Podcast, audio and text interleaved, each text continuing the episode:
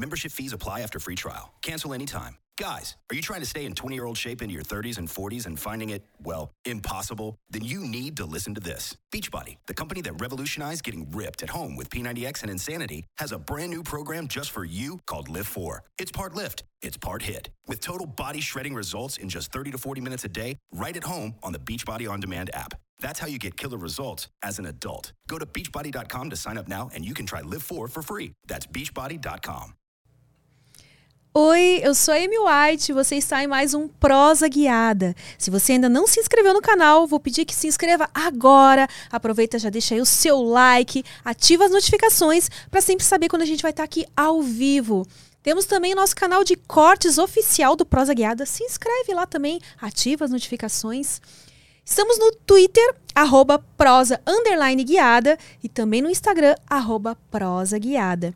Se você quer fazer uma pergunta, deixar um comentário, até mesmo fazer o seu merchan, acessa prosaguiada.com.br. O cadastro é fácil, rapidinho. Então, se você quiser contribuir aqui com o programa de alguma forma, participando através de mensagem de texto, mensagem de áudio, que a gente tem o um fonezinho aqui para ouvir também, manda lá no prosaguiada.com.br, tá bom? E hoje eu tenho o prazer de receber aqui para uma prosa o meu amigo Mário. Aquele é. Mário! Obrigada, Mário, pela sua presença, por ter topado vir aqui. Ah, eu que agradeço. Agradeço a todos do Prosa, agradeço a você. Agradeço as pessoas que estão aí nesse momento se disponibilizando a ouvir essa conversa. Todo estiloso. Você tá sempre no estilo, né? Às vezes, às vezes sim, às, às vezes... vezes... é. Tem vários estilos. Estilo mais mulambo possível. às vezes a gente vai testando. A ideia é diversificar, né? Diversidade. Diversidade. Eu...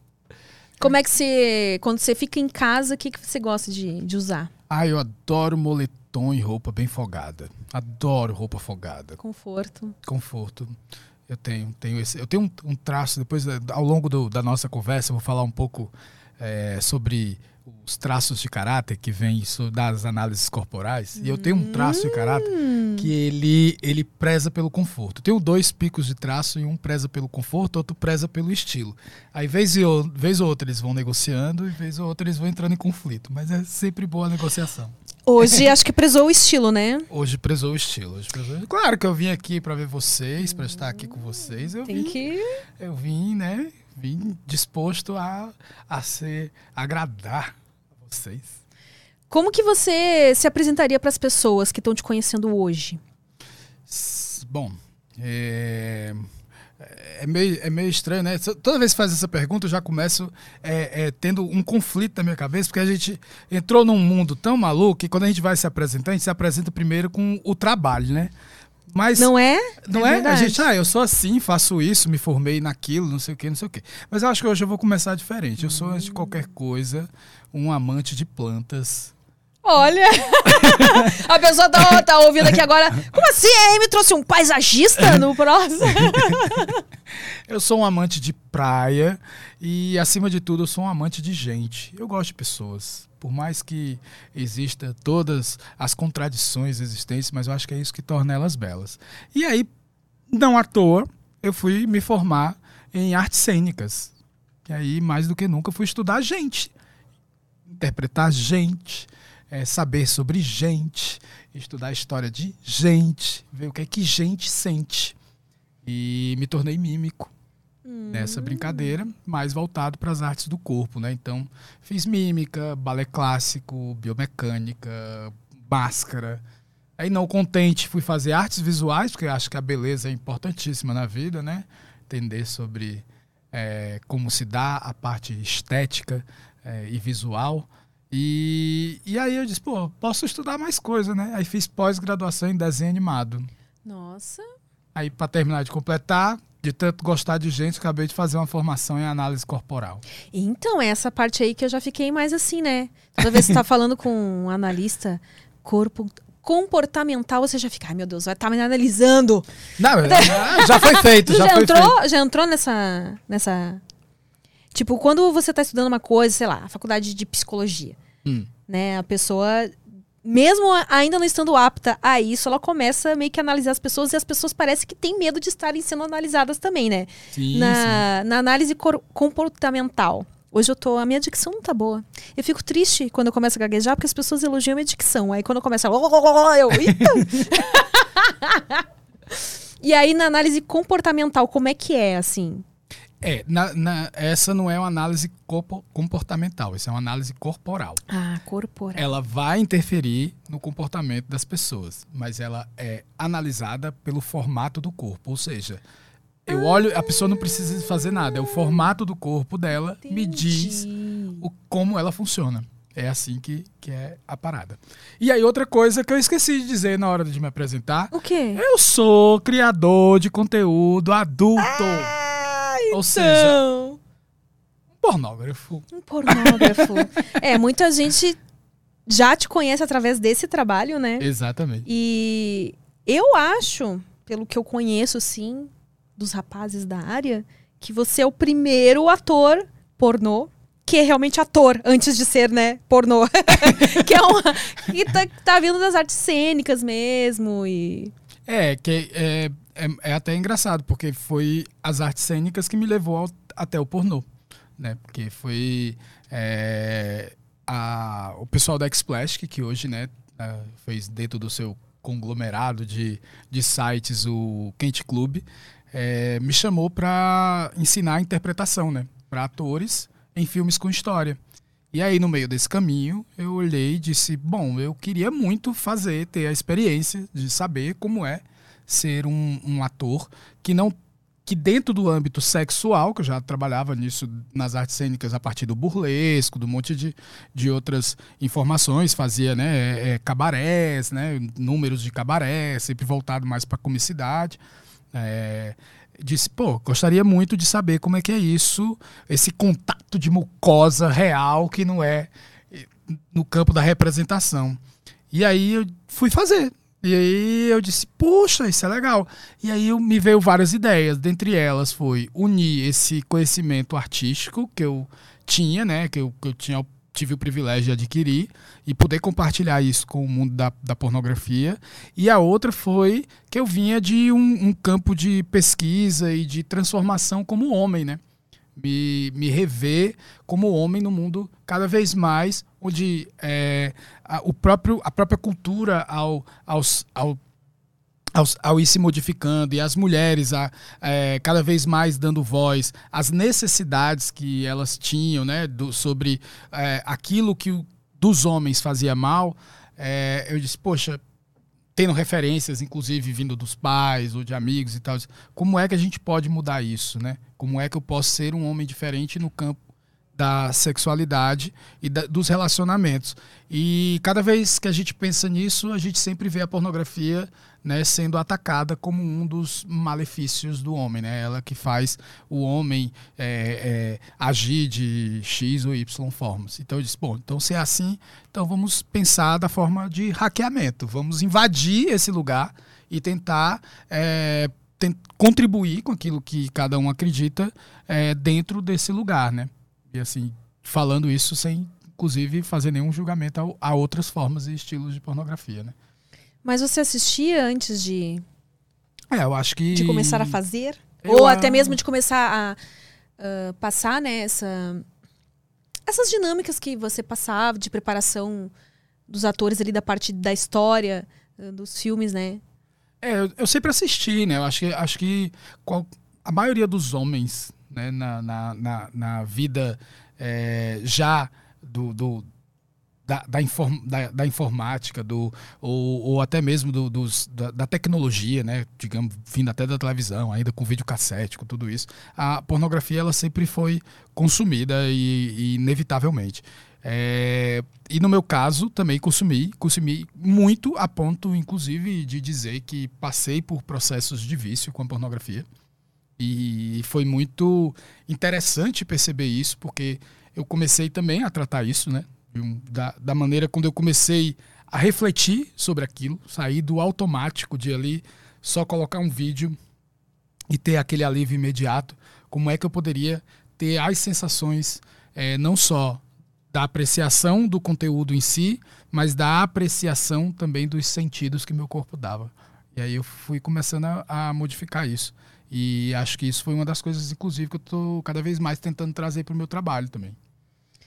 E como é que foi a, a, sua experiência, a sua primeira experiência de preparação de elenco, assim, uh, para um filme pornô? Foi a primeira vez que. Eu não sei se você. Porque quando foi a sua primeira vez que você fez isso, se você pôde assistir depois também a parte do pornô em si. Uh, se foi a primeira vez que você viu ao vivo um pornô.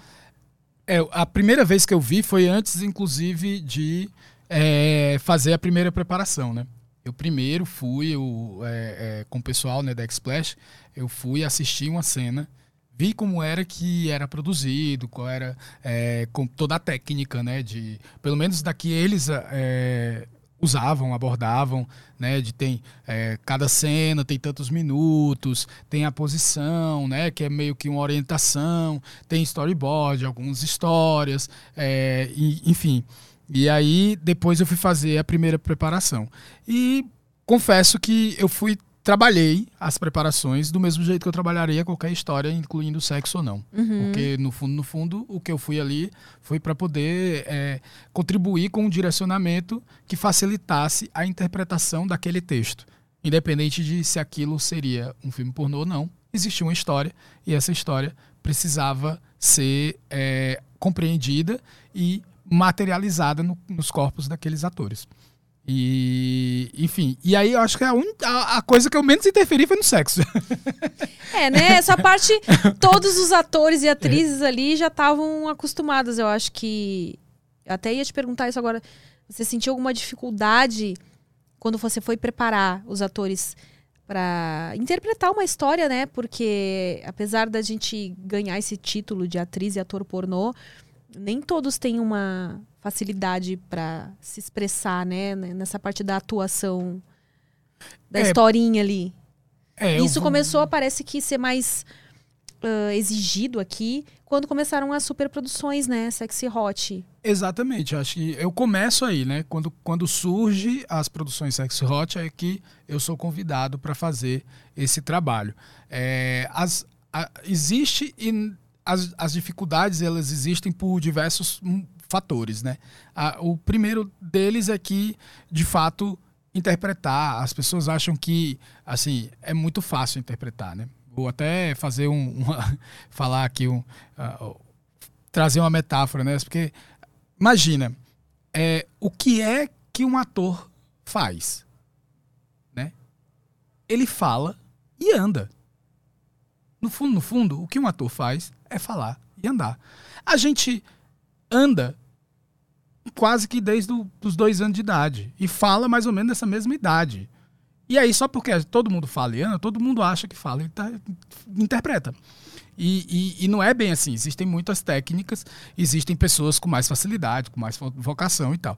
Mas se eu comparar, por exemplo, a tocar piano, não é todo mundo que olha a pessoa tocando piano, ah, eu sei tocar, e vai lá e senta e toca. Não é. Ela tem uma técnica, tem um estudo e tal.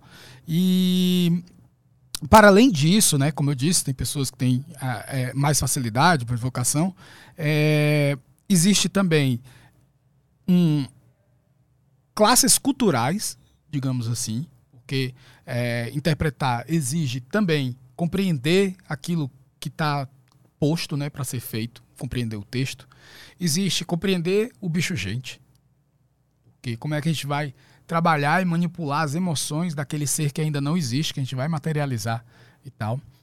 E, e aí, se tratando de pornografia, uma das coisas que eu reparei muito foi que existe uma mecanização dos seres. E, e, isso não é à toa, eu não falo isso de forma pejorativa a nenhum dos atores. É porque a gente vive numa sociedade que ela é tão cruel com os trabalhadores sexuais que acaba sendo necessário para todos criar essa couraça para blindar de certas emoções, porque de fato não é fácil. Para algumas pessoas, isso não é fácil. Você, é, a gente vive numa sociedade que ela consome a, a, a pornografia de maneira doentia e é essa mesma pornografia, esses mesmos atores é, trabalhadores do sexo no contexto geral que são atacados por essa mesma sociedade. Então, é, tudo, vai, tudo foi ficando falso, né? digamos assim. O sexo ficou falso, o, as, a, o, o poder de afetar e ser afetado foi sendo diminuído. E, e assim para toda a vida, para todas as coisas, não só para os filmes, mas para as relações, passou a ter mais desconfiança sobre e como a gente poderia, essa foi a maior dificuldade, como é que a gente poderia resgatar a humanidade de cada uma dessas pessoas que estavam ali. Né? Tem um na mímica tem o Etienne Decou, que foi o pai da mímica moderna, que que organizou o conceito de mímica corporal dramática, que um dos primeiros exercícios dele é se erguer. É só se levantar. Tá sentado no chão? Deitado, Deitado. até se erguer. Porque é isso que todo mundo faz. A gente nasce, a gente não tem. A gente vai, ao longo da vida, a gente vai se erguendo. E é só isso: se erguer e declinar. Né? Colapso e ereção. Seria isso. E, e, e ele fala que na vida existem homens, né? Entender aqui homens não só do gênero masculino, é isso. É, humanidade. Existem pessoas que estão sentadas e pessoas que estão de pé, né? E quando a gente se ergue, não é só a gente que está se erguendo, é a humanidade inteira que vem com a gente. Então, dentro dessa filosofia, é, era isso foi o, o desafio que eu tentei levar, assim. Como é que a gente pode erguer a humanidade toda dentro de cada um desses seres ativos dentro daquelas histórias. Acho que essa. É, não sei se eu atingi a, ainda a possibilidade de fazer as pessoas é, despertarem um pouco mais para isso. Mas que essa foi a busca, foi. Mas eu não sei se você sentiu isso, mas eu senti também quando eu fazia essas dinâmicas com alguns colegas uh, que quem estava muito tempo no pornô tradicional, sem ter que se preocupar com uma interpretação mais uh, refinada, digamos assim, via um certo, tinha uma certa resistência, né? E pensava, ai, para quê fazer esse exercício? Para quê? Tipo, no final das contas as pessoas vão só ver a cena de sexo mesmo e vão pular parte da história. Uh, teve um, tem uma certa resistência né, em quem está acostumado há muito tempo fazer uma coisa de um jeito e de repente ter que fazer é, algo mais elaborado essa, essa resistência é, tá lá como tá em vários outros, em, outros lugares, né? Porque é, vamos só pegar, pegar o mundo de hoje, cara. A gente está num embate entre é, forças de avanço, de inovação, de pensamento diferente, de abertura de, de pensamento, de quebra de paradigmas para um novo mundo. Nova, e ao mesmo tempo a gente tem forças conservadoras totalmente contrárias, que não quer sair do lugar que está, que é a chamada zona de conforto. Eu não gosto muito da palavra zona de conforto, porque conforto é bom. De uma é, certa né? maneira. Mas. É à toa que a gente quer ficar ali, né? mas é, é, é, sobre isso. Então, mudar ainda mais, por isso, como você falou, assim, são pessoas que já estavam há mais tempo, que tinham mais essa dificuldade, justamente por isso. Porque acaba não se rendendo a, a, ao não desafio. Porque já está ali, já faz aquilo há tantos anos, é daquele jeito, sempre funcionou, por que, que eu vou mudar? Então, e aí é como se a vida fosse imutável, né? Acho que é até foi a grande descoberta do Buda, gente. a grande descoberta do Buda foi essa, foi a, a, a, felicidade é justamente não se apegar a nada, porque a vida é mutável. A gente está mudando o tempo todo. E, e, se a gente consegue entrar no fluxo da mudança, né? No flow. No flow. a gente, a gente é, consegue surfar a vida com, com mais riqueza, porque são mais experiências. Acho que a vida é isso. A vida é feita de multiplicidades. A gente aprende porque a gente se abre às, às diversas possibilidades da vida, né? E como é que foi para você quando você decidiu entrar e ser um ator mesmo ali, de preparador de elenco? Não. O que, que te fez ter vontade de partir para a parte ali da atuação no sexo. se é que se pode falar assim, né? Porque depois eu quero conversar sobre isso com você também. Eu imagino que acaba sendo mais complicado ainda para o homem.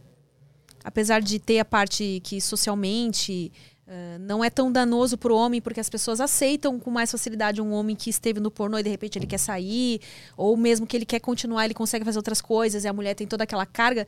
Ali no exercício da coisa, tipo, é difícil para um homem tá sempre, né, que é o que se exige ali, tá sempre ereto e fazer posições mirabolantes sem perder ereção e e que o que eu sinto falta no, no, nos atores que eu vejo entra muito nessa coisa mecânica e eles uh, os das, os das antigas, por exemplo, tem muitos que não tem nem mais uma conexão ou até evitam, assim, você tenta uma conexão de olhar, de ter uma troca para não ficar algo tão mecânico e eles entraram muito naquela coisa do pá, pá, pá, pá.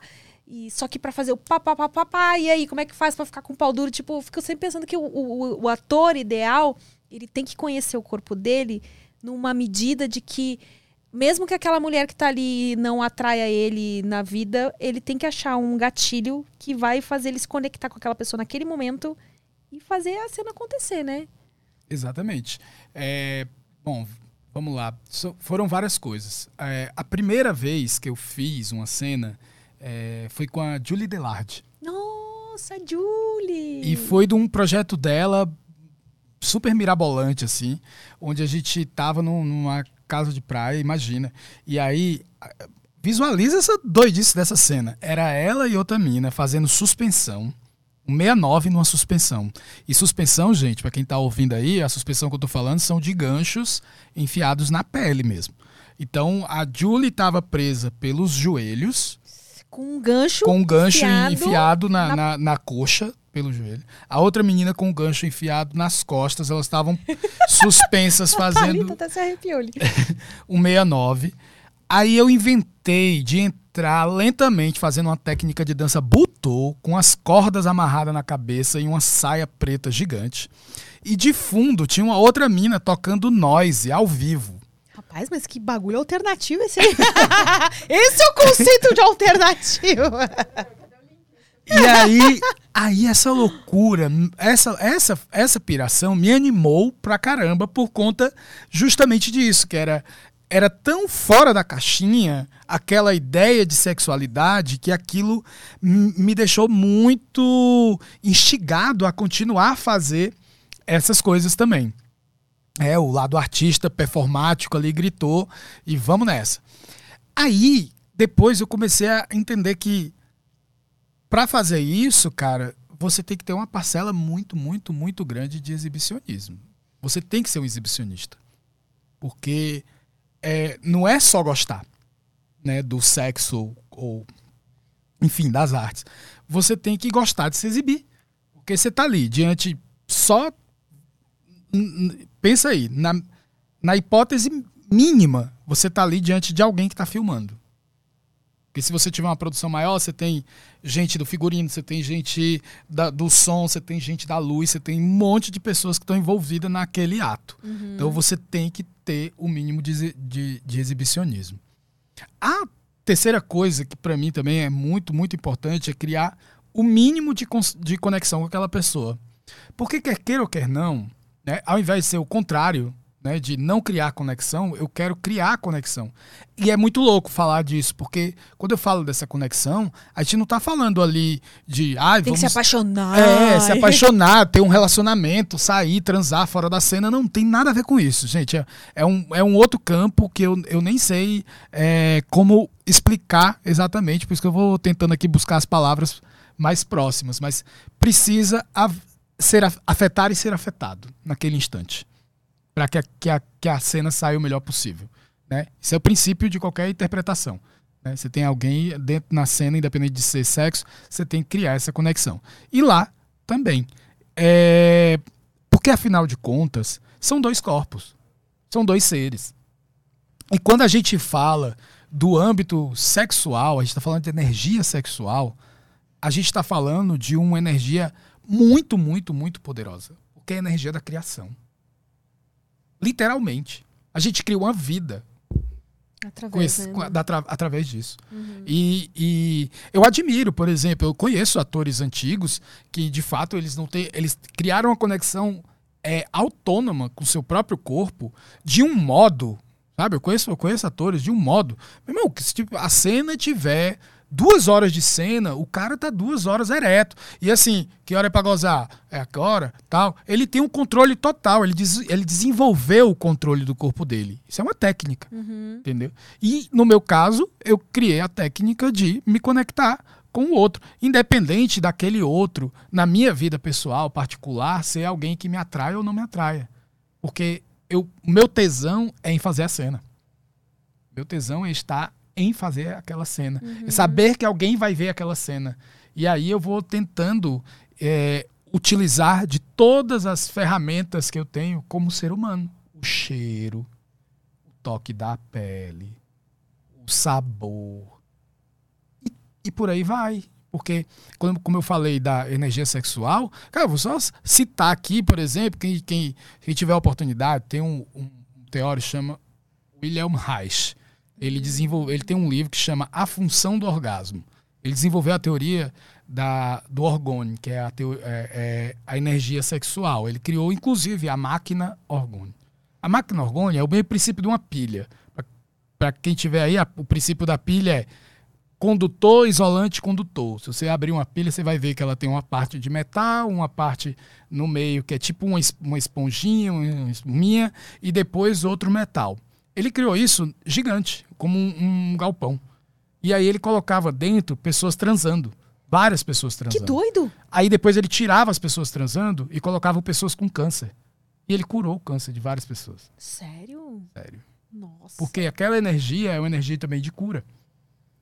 Então, a gente está ali manipulando essa energia. E se a gente tem a consciência sobre essa energia, a gente pode atingir e mexer com muitas pessoas.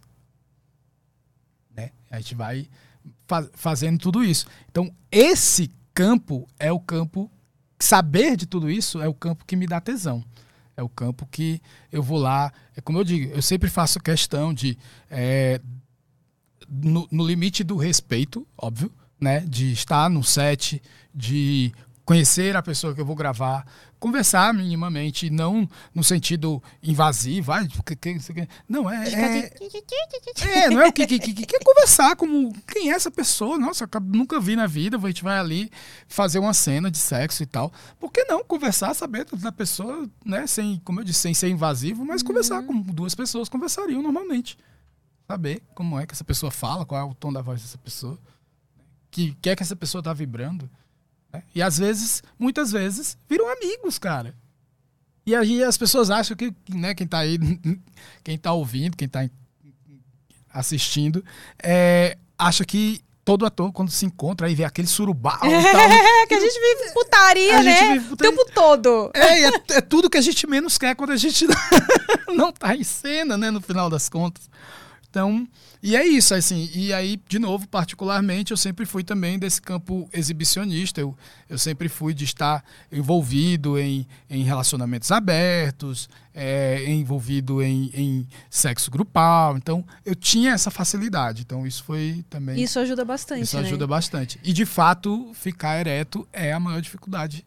Né? Porque vai, corta, volta e tal. Depois tem que animar. E aí, no meu caso, eu, eu por exemplo, também criei é, é, um trauma que ao mesmo tempo é, é- é algo um pouco interessante. assim. Porque quando eu comecei, eu, eu pesquei é, ouvindo algumas pessoas falando, principalmente as minas que trabalham no pornô, assim, que elas não são obrigadas a ficar animando ninguém fora de cena, né? Sim. E eu acho isso muito interessante. E, e justamente por, por respeito a isso, às vezes, por exemplo, rola, acontece de estar ali no meio da cena, entre um corte e outro, perdeu, cara. Broxou ali e ter que animar e tal. E às vezes é, eu não peço a, a nenhuma menina pra me animar. Eu tento ver como E é que eu aí, vem aqui. Chegou É. minha bola esquerda. e rodeia o meu mamilo direito. e aí, e às vezes até quando as minas oferecem, eu fico mal. Ou seja, não, não, não, não precisa não, desculpa.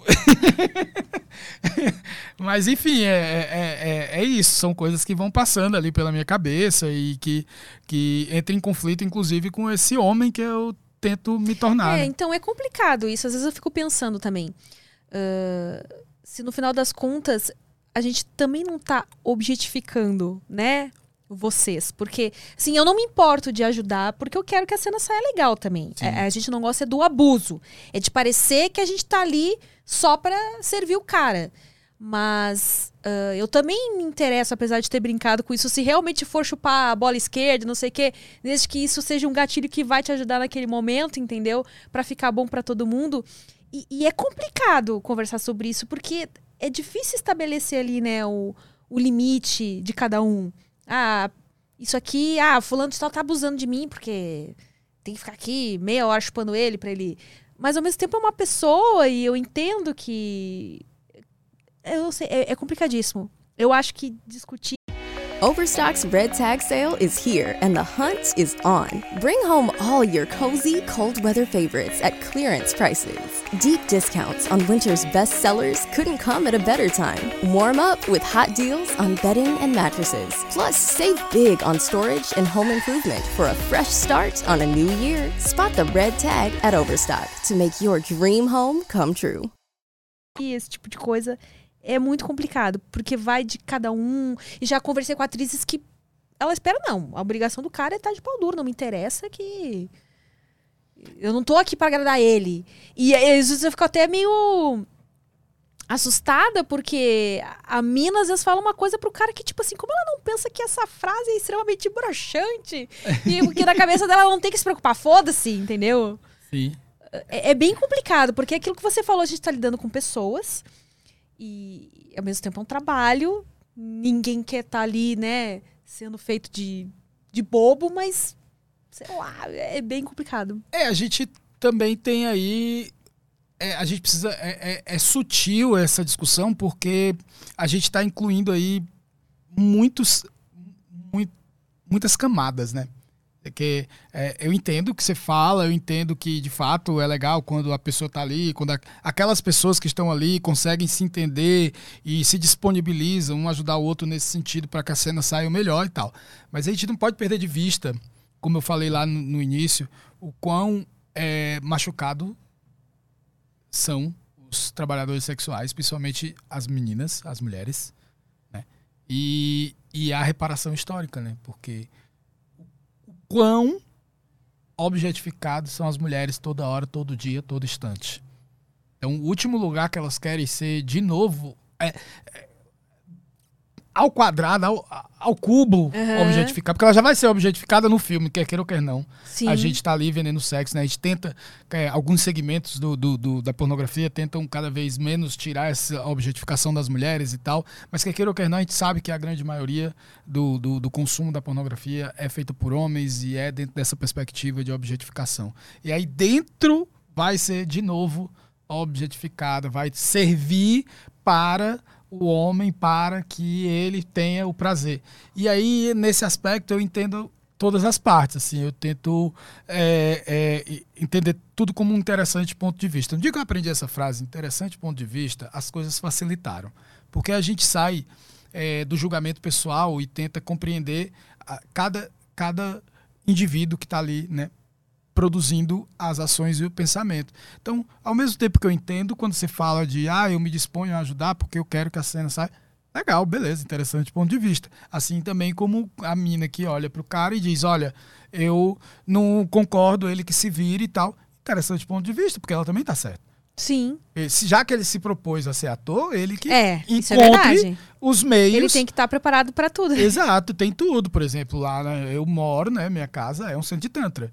Tem, tem um, a sala de Tantra, onde tem a Jennifer Miati. Então, inclusive, ó, arroba Jennifer Miati aí, procurei oh, no Instagram. Ela é o quê? Ela é, ela é terapeuta. Ah, sexual e é terapeuta tântrica. Legal. E aí... Já, eu tava, tava querendo trazer uma, uma terapeuta tântrica, que eu achei interessante. Nossa, ela é incrível, ela é incrível. E aí, por exemplo, é, a massagem tântrica e todos os processos para além de ser né, que muitas vezes acontece da massagem tântrica ser procurada ali para aquele alívio vamos lá, vou dar uma aliviada ali. Não, mas quando você encara isso como terapia, tem pessoas. A Jennifer já tem, sei lá, quase 10 anos aí de, de profissão. E tem pessoas, cara, que estão com ela assim há, há seis anos, sabe? Toda semana tá lá fazendo a sessão com ela e tal. E aí você vai tendo os níveis, sabe? De como. É, é, quais os exercícios, né? É, por isso eu estava é, até comecei a fazer, né, já está em finalização, o curso de é, masturbação saudável para, as, para os homens. Porque é isso, a gente precisa aprender a lidar com o nosso corpo, para além de, das telas, desses estímulos que só a cultura nos dá, né? Que é isso, é, você tem que ter tesão nisso, naquilo, naquilo outro. Não, e como é que a gente tem tesão pelo próprio tesão? É verdade, está se perdendo cada vez mais, né? Como é que eu consigo ter. Quer dizer, é... se é que um dia ainda existiu assim, de forma fácil na cabeça da. Porque parece que foi. É, é, cultural que o homem precisa, né? Exato. De uma imagem ali. É, é um do, isso é um dos exercícios. Sempre falam isso, ah, que o homem é muito visual e tal. É, aí, é aquela, aí vem aquela pergunta: é, é, quem veio primeiro, o ovo a galinha, a galinha, né? O homem é visual porque é, disseram ou disseram que ele é visual. Então, você uhum. fica naquela. Então, por que não experimentar? Né? Quando eu comecei a fazer o, o, trabalho com o Tantra, então eu comecei a fazer os exercícios. Então, você vai tendo vários exercícios. Tipo, no meu caso, eu descobri que eu tinha muito mais sensibilidade na região da glande, ou seja, na cabeça do, do pinto. Uhum. Né? E aí, quanto mais eu descia mais para a base do pinto, menos sensibilidade eu tinha. E aí, não é algo assim, nossa, não estou sentindo nada. Não é isso mas você vê que a musculatura não está, sabe? É, ela, ali ela não está fortalecida. Aí você vai fortalecer ah, aquela então, região. Porque o certo é sentir durante, é, em toda em todo, em todo o pênis. Todo o pênis, que vai inclusive até quase o ânus. Hum, então, se você não está sentindo prazer ali, é porque está faltando. Um exercício pode tá faltando resolver. exercício. Aí tem o pompoarismo masculino. Que aí você vai. eu acho que é muito pouco divulgado. Acho que deveria. Muito, muito pouco. Porque... Os homens ainda ficam buscando qual o remedinho mágico, Exatamente. o gelzinho mágico. Exatamente. Sendo que. Sendo que basta você fazer exercício. Sabe? E tem exercício. Tem... Aí você tem os exercícios que vão desde concentrado no, na musculatura, né? Da região pélvica, na região do pênis, né? Até você chegar no, inclusive no, no ano, na próstata, como é que você vai tendo prazeres nessas regiões, até também como você consegue conectar com a cabeça. Então, um dos exercícios que eu, inclusive, até já coloquei lá no Instagram é para vocês que estão assistindo e ouvindo aí agora, que são homens ou que são mulheres também, tanto faz, é, é, é para além de gênero esse exercício, é como é que você pode se masturbar sem produzir nenhuma imagem mental. Isso deve ser bem difícil, porque às vezes eu tento fazer isso. É. E claro, eu tento não forçar. Eu, eu, eu, eu tento fazer isso de forma meditativa mesmo. Na meditação você não pode. Ah, não posso pensar, não posso pensar. Você não pode ficar isso, né? É, Tem não... que tentar deixar a mente livre e se vier um pensamento, você deixa, deixa fluir, fluir né? É, é, não se apega. E eu, eu, já tentei fazer isso algumas vezes me é. masturbando, mas tipo assim, ah. Tipo, é. tô aqui só pelo prazer mesmo. Isso. Sem Concentrar nas sensações do seu corpo. Isso, é. Mais do que pensar em alguém ou numa situação ou, ou ver um filme, ou uhum. enfim. Não é essa a questão. Se concentrar apenas nas sensações do corpo. Cara, isso é muito difícil. Isso é muito difícil. É, é, bem difícil. Tu consegue por um tempo, daqui a pouco tu já tá vindo uma imagem, uma coisa. Exato, mas aí. E é... às vezes que não tem nada de sexual. Sim. Não aí... aparecem umas imagens assim, tipo, por que, que eu tô pensando nisso? Nada a ver, nossa, não, sai, não quero pensar nisso. Exatamente. tô pensando num boleto, não sai, não quero. Mas aí, pegando a sua comparação, é igual a meditação, de fato. Porque a meditação é isso. As pessoas, ah, meditar é muito difícil. Gente, você sentou para meditar o quê? É, uma hora para meditar e não conseguiu e acha que é difícil? A meditação é como, é como levantar peso na academia. Você não chega lá e levanta 800 quilos. Você chega lá, se, dependendo de quem você é, você começa com algumas gramas, um quilo.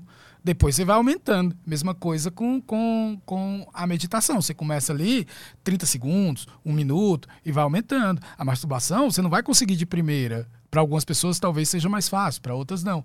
Mas você vai exercitando. Mesma coisa da musculatura. Você vai exercitando um lado, depois você vai exercitando o outro, depois você tenta é, ir fortalecendo. É, a, imaginar sempre que a energia sexual ela flui no sentido vertical para cima. Uhum. Então, é, a gente tenta, principalmente o, o, os homens hoje, com, com o vídeo atrelado a cinco minutos gratuitos no Xvideos, aí, é, aí o, ca, o cara vai lá, o cara tem cinco minutos para bater uma a bronha nele. Aí o que, que ele faz? Ele pega toda a energia e ele joga para baixo.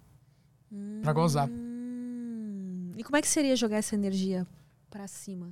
Cada vez que você sentir a vontade de gozar, ao invés de você deixar sair, Dá uma respiradinha. res- respira, imaginando que esse, esse gozo vai pro lado oposto, vai para dentro, no sentido da coluna vertebral indo cada vez para cima. Você vai puxando isso para cima. Essa é E, uma- a- e essas coisas você vai ensinar nesse curso. também. É, o curso, o curso ele vai, vai se chamar é, masturbação, guia de masturbação saudável para homens. E aí a ideia é que a gente faça um panorama geral assim da, da sexualidade, né? Algo, algo breve, mas dando um contexto né, do que é a sexualidade, como é a sexualidade. É, a gente vai apresentar também mitos e tabus, né, dentro do universo da sexualidade e do universo da masturbação. Depois a gente apresenta é, a anatomia né, do- dos órgãos, como Ah, eles legal, funcionam, como é, legal. como é que está estruturado e como é que o, o prazer é, interfere dentro dessa biologia. Aí depois temos exercícios práticos e aí de finalização a gente tem Que vão ser tudo isso através de vídeo. tudo isso e o através de- exercício, tipo, quando você tá ensinando, você faz também ou no Então, vídeo ou você só fala como fazer? No caso, eu vou apresentar em prótese porque é mais fácil, né? É, né? Se concentrar. Então agora você. E aí depois a gente apresenta alguns brinquedos, tipo coisas que, que geralmente os homens também não, não utilizam, né? É, masturbadores, é, anéis penianos, como é que a gente pode é, utilizar e usufruir desses, desses, desses objetos que hoje estão aí à nossa mão. E por fim, a gente tem duas masturbações guiadas. Mas aí você que vai guiar ou uma menina? Uma sim, a outra seria uma- uma Ah, interessante. E, e o que seria uma masturbação saudável? Tipo assim, tem um limite? Você acha que tem um limite? Tipo assim, ah, não, o cara tá batendo não sei quantas por dia, acho que ele já tá. Eu acho que o limite não é a quantidade, é a, é a qualidade e como isso interfere na, na vida de cada um. Por exemplo, quando eu digo que eu já fui viciado em masturbação, é porque tinha vez que eu me atrasava para compromissos, porque eu ia bater uma punheta, velho. Aham. Saca? Quando, eu, quando isso aconteceu, eu disse: pera, pera, pera. Porque uma coisa é eu ser adolescente e, e, e bater 25 punhetas num dia de porra nenhuma pra fazer em casa, quando adolescente, cheio de hormônio e tudo mais. Outra coisa já é você estar trabalhando, tipo, e sair da sua função lá, da sua mesa e ir até o banheiro pra bater um e voltar pra trabalhar. Isso aí já. Aí você já começa a, a perceber que você está usufruindo do seu tempo não mais pelo, pelo o prazer de expansão, muito pelo contrário. Vira um prazer restritivo. Você restringe as possibilidades da sua vida só pelo aquele prazer imediato, né? Então acho que essa é- essas são as questões assim que a gente tem que começar a ver. É, é isso que eu falo. O saudável está nesse aspecto, né? É, é saudável, tipo, fala-se de alimentação, mesma coisa. Se você entra numa paranoia de alimentação saudável a ponto de isso começar a interferir na, na sua vida, é, nas suas relações, no modo como você faz as coisas da vida, isso já não é mais saudável. Se você vai para academia na busca de ser saudável, de repente você ficou viciado naquilo, não tem mais limite, não tem mais vida social, a não ser aquilo, a não ser que você seja um atleta, que é outra coisa, porque você cria um outro objetivo, quando você, você não está mais no campo do saudável. Né? Então é a mesma coisa com. é, você vai beber, ah, eu bebo socialmente com meus amigos e não sei o quê. E aí, de repente, você não consegue mais sair daquele lugar e tá lá todo dia, toda hora, todo instante. Também já não é mais saudável. Então, é, é- acho que é, o limite está aí. É quando você perde o controle. Quando você perde o controle, é, e eu nem falo aqui porque do controle total, porque nada no mundo tem controle total.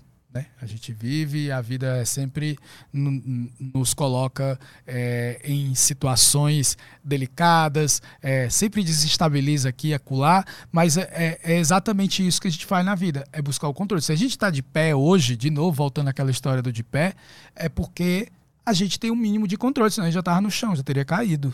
Né? Existe a teoria do, do, do bolso de Higgs, né? que, da física, que diz que na, na, na física existem, existem os físicos é, de cálculo, existem os físicos de experimentação. Uhum. Aí o Higgs desenvolveu o cálculo de provar se o universo era completamente caótico ou completamente organizado.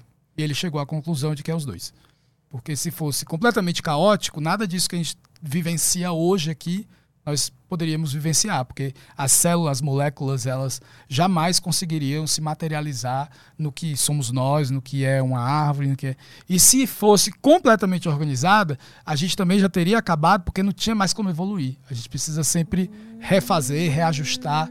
Interessante, então, é, tem que sempre dar uma desestabilizada em alguma coisa para a gente coisa, evoluir, né? Exatamente. Então é, é, é nesse aspecto, acho que o saudável está dentro disso. Quanto a gente consegue ter esse controle, né? Mas você que é todo assim desse lance da energia sexual e blá, blá, uh, o que que essas você já leu algo nessas teorias que falam do que de repente você estaria extravasando demais a sua energia sexual? Não tem que ter um equilíbrio nisso também? De você de repente estar tá gozando muitas vezes por dia, você não estaria desequilibrando uh, alguma coisa? Vinculada a essa energia sexual. É, de novo eu volto a dizer assim, acho que depende muito de, de cada corpo, de cada ser, de cada momento em que esse, esse, esse ser está, porque é, muitas vezes, é, como é que eu posso dizer, às vezes, às vezes você está num, num, num, momento, por vários arranjos da sua vida, você está no momento que você tem mais energia, você está a fim de, de extravasar essa energia, seja ela numa masturbação, num contato sexual, de ir para uma festa, transar com várias pessoas ou transar apenas com uma. Você vai sentindo ali. Acho que é, essa é a grande sabedoria, né? é, é saber trazer o consciente e o inconsciente no mesmo lugar. E, e então, se no momento que eu estou extravasando demais, colocando demais essa energia para fora, a ponto de eu não conseguir mais produzir nada, porque lembrando, como eu disse lá anteriormente, a energia sexual é energia criativa. Se eu não estou produzindo, se eu não estou criando novas formas de vida, no sentido de eu, eu sou, todo mundo é responsável por onde está. Todo mundo é responsável por onde está. A gente tem, obviamente, várias questões sociais ainda a serem mudadas, tem um monte de coisa que precisa ser reajustada. É, existem, sim, privilégios na vida, tem pessoas que têm privilégios, outros mais, outros menos, outros que com quase nada de privilégio, a gente tem de tudo isso. Mas se a gente está vivenciando o que a gente está vivenciando, seja no campo macro no campo micro, foram por escolhas nossas socialmente, se a gente está no desajuste, foi decisão dessa, dessa sociedade. Se foi dominada, manipulada por questões de poder e tudo mais, é, são outros 500. Mas no contexto geral, a sociedade ela fez essa escolha. Individualmente também. A gente também tem o poder da escolha. Então, se eu estou ali e começo a gastar toda essa minha energia em algo que não faz produzir nada, para si mesmo, principalmente, então alguma coisa está desajustada. Né? Quando eu começo a pegar.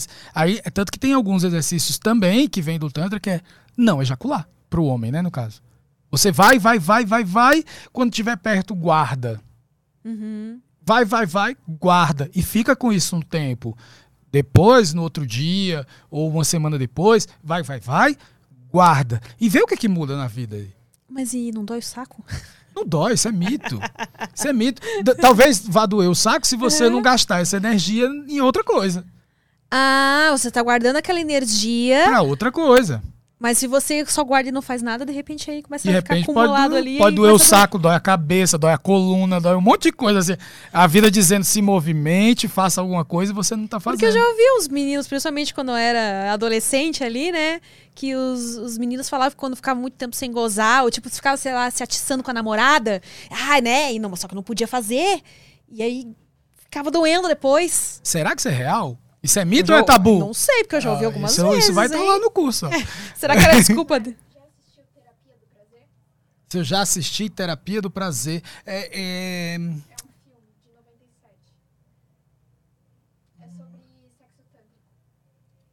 Bom, eu não tô conseguindo lembrar dele agora. O nome não me é estranho, é porque eu tava confundindo. Tem um que é uma série também. Tá, não vou lembrar. não vou lembrar. Mas. Terapia do prazer. Terapia do Prazer. Ah, tem na Netflix? Tem no ah, Netflix, então. né? Aí, no Netflix podemos também. procurar. Ah, eu vou falar para vocês o nosso patrocinador de hoje, o Fatal Model. Para quem ainda não conhece, o Fatal Model é a maior plataforma e mais segura do Brasil nessa área de acompanhantes. Se você quer conhecer mais sobre o mundo de acompanhantes, você pode acessar o QR Code que está aí na tela ou aqui na descrição. Eles têm um canal do YouTube que fala sobre essa profissão, para quem tem interesse não só em ser acompanhante, mas para quem tem interesse em conhecer mais sobre esse universo das acompanhantes. Então, se inscreve lá, acompanha o canal. E quem quiser, de fato, sair como acompanhante, né? Acessa fatalmodel.com. É fatalmodel.com.br? Que eu só, só, só esqueci dessa parte. Se tem um ponto .br aí, você olha aqui na descrição. Mas eu acho que é fatalmodel.com. Agora é .com.br. É, né? a gente Você- fica na dúvida se é .com.br. Luquinhas está vendo aqui pra gente. Ah, então. Acesse fatalmodel.com e vê. As meninas têm em todo o Brasil, você escolhe por regiões e tal. E essa é a dica de hoje pra quem quer conhecer mais sobre o universo das acompanhantes aí. E Você, Mário, já teve experiência com alguma acompanhante? Oh, já. Ah, é? Você já, Já. saiu com acompanhantes? Já, já. De várias formas, de vários, vários tipos. Desde é, é, indo buscar acompanhante até aleatoriamente. Ah, é? Sabe assim, estar num lugar onde Aham. tinha acompanhantes e de repente rolou, aconteceu assim também. Teve, já teve essa- essas experiências também. É, é- é de muito respeito. Assim, eu tenho muita. Eu tenho, eu tenho muito. Como é que eu posso dizer? Eu acho que uma vez, uma vez vi assim, né, que ah, é a, a primeira profissão do mundo, né? Então, É, falam, né, que é a primeira profissão do mundo. então é, é, nós seres humanos também somos os primeiros clientes do mundo. é verdade, se é a primeira profissão do mundo, né? Quem. E tem pra tudo, né? Tem pra todos os gostos e tal. Tem assim, é, eu acho que no fundo, no fundo, é de uma responsabilidade muito grande. Assim, eu acho, eu admiro isso porque é, em convívio, né, com, com as acompanhantes, assim, uma das coisas que eu escuto muito é é o quanto elas estão ali pra suprir algumas carências, Sim. né? Que não é só sexual. Muito pelo contrário, quanto, quanto a frequência sexual é, é é, é bem menor do que a carência que tá afetiva por trás daquilo ali, né? É, já trouxe algumas acompanhantes aqui e elas relatam bastante isso. Que é uma. que é algo em comum que se tem com quem é Kangirl. Uhum. A gente acaba entrando em contato com muitos clientes que, na verdade, o que eles querem é conversar. É ter essa troca afetiva mesmo, né? Eles precisam estar com, com alguém ali, dando uma atenção. Não- nem, nem sempre se resume a algo sexual. Exato. E também, assim, hoje entendendo, né, como eu falei da, da análise corporal lá, hoje entendendo, assim, alguns traços, tem pessoas que têm traços de caráter que eles, eles, como é, eles são mais re- res- restritos, eles são, como é, eles, eles não gostam de muita exposição. Então, às vezes, é, para determinados traços, estar diante do computador conversando com alguém que não tem o toque físico ali imediato é até melhor. Para outros, aquele que vai lá, chegou, conversou com alguém, resolve, não tem que ficar muito tempo, tá- também é até mais fácil. Então, isso é, é muito interessante, assim, pensar no que, que existe isso, que existe essa possibilidade. Muitas coisas fizeram mais sentido. Você fez um, Você pode ser chamado de analista corporal, então. Exato. Se faz um curso para isso, é um, é um curso avulso, por exemplo, você pode for, ser formado em qualquer outra coisa, você precisa ter uma formação superior ou não? É um curso não, que. Não. É, o, que, o que é análise corporal, né? É, análise corporal, ela, ela. Eu vou contar um pouquinho aqui a história anterior até o que é que se tornou hoje porque o modo como a gente faz hoje é, é made in Brasil. então vamos lá. Começa com Freud, quer queira ou quer não, pai da psicanálise. O Freud, o Freud teve a grande contribuição, o que o tornou o pai da psicanálise foi descobrir que dentro de cada ser humano existe um ser. Né? Existe o inconsciente, que também pode se chamar aí de é, várias, várias camadas de ego, superego e tal, id. E aí, aquele mesmo William Reich, que falou do orgasmo, ele foi é, assistente do Freud. Hum. E ao saber disso, ele teve a grande sacada de dizer: bom, existe um ser dentro de cada indivíduo. Mas esse ser que existe dentro de cada indivíduo, ele se manifesta do lado de fora, de uma forma física. E aí ele começou a fazer um estudo de é, observação das pessoas e ele percebeu que determinadas pessoas com determinados formatos no corpo correspondiam a determinados comportamentos, modos de pensar. E aí ele estruturou os cinco traços de caráter, que depois veio o Alexander Lowen, organizou tudo isso, e aí um grupo aqui no Brasil, chamado Corpo Explica, eles organizaram isso dentro de uma tabela, que é a porcentagem de traços. Então a gente observa o corpo e a gente, a partir dessa observação, a gente vai sabendo quanto cada pessoa tem de cada traço. E no final, a gente tem uma planilha onde a gente sabe se a pessoa, o quanto ela tem desse traço em picos ou não. E aí, isso é o que faz a gente entender que ela, como ela funciona, como ela enxerga o mundo e como ela se enxerga. E cada traço tem uma dor e um recurso. Isso é eu acho isso uma das coisas fundamentais, assim. Quando eu passei a fazer a análise, né, entender e como eu funcionava, e depois comecei a entender como minha companheira funciona, como as outras pessoas com quem eu convivo funciona, aí vai facilitando a vida, sabe? Então vou aqui falar rapidamente, mas por exemplo, é, não se assustem com os nomes, porque os nomes foram dados é, numa época muito lá atrás e hoje alguns desses nomes são associados a algumas patologias. E nesse caso, não tem nada a ver com a patologia. Foi se mantido o nome só para preservar a teoria do Reich. Então, por exemplo, o primeiro traço a se formar é o esquizoide, que se forma durante a gestação. Uhum. Né? Existe ainda uma informação anterior que isso se dá quando está havendo a mielinização da coluna vertebral.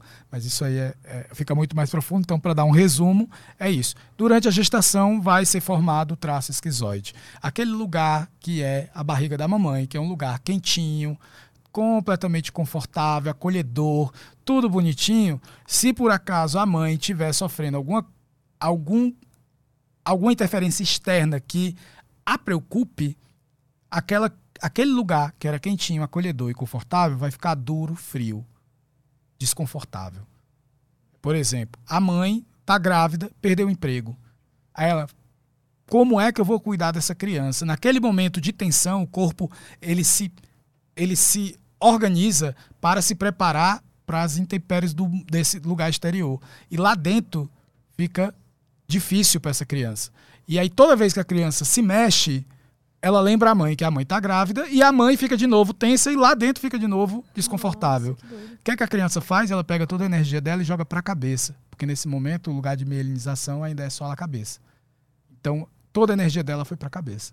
Ela não se mexe mais.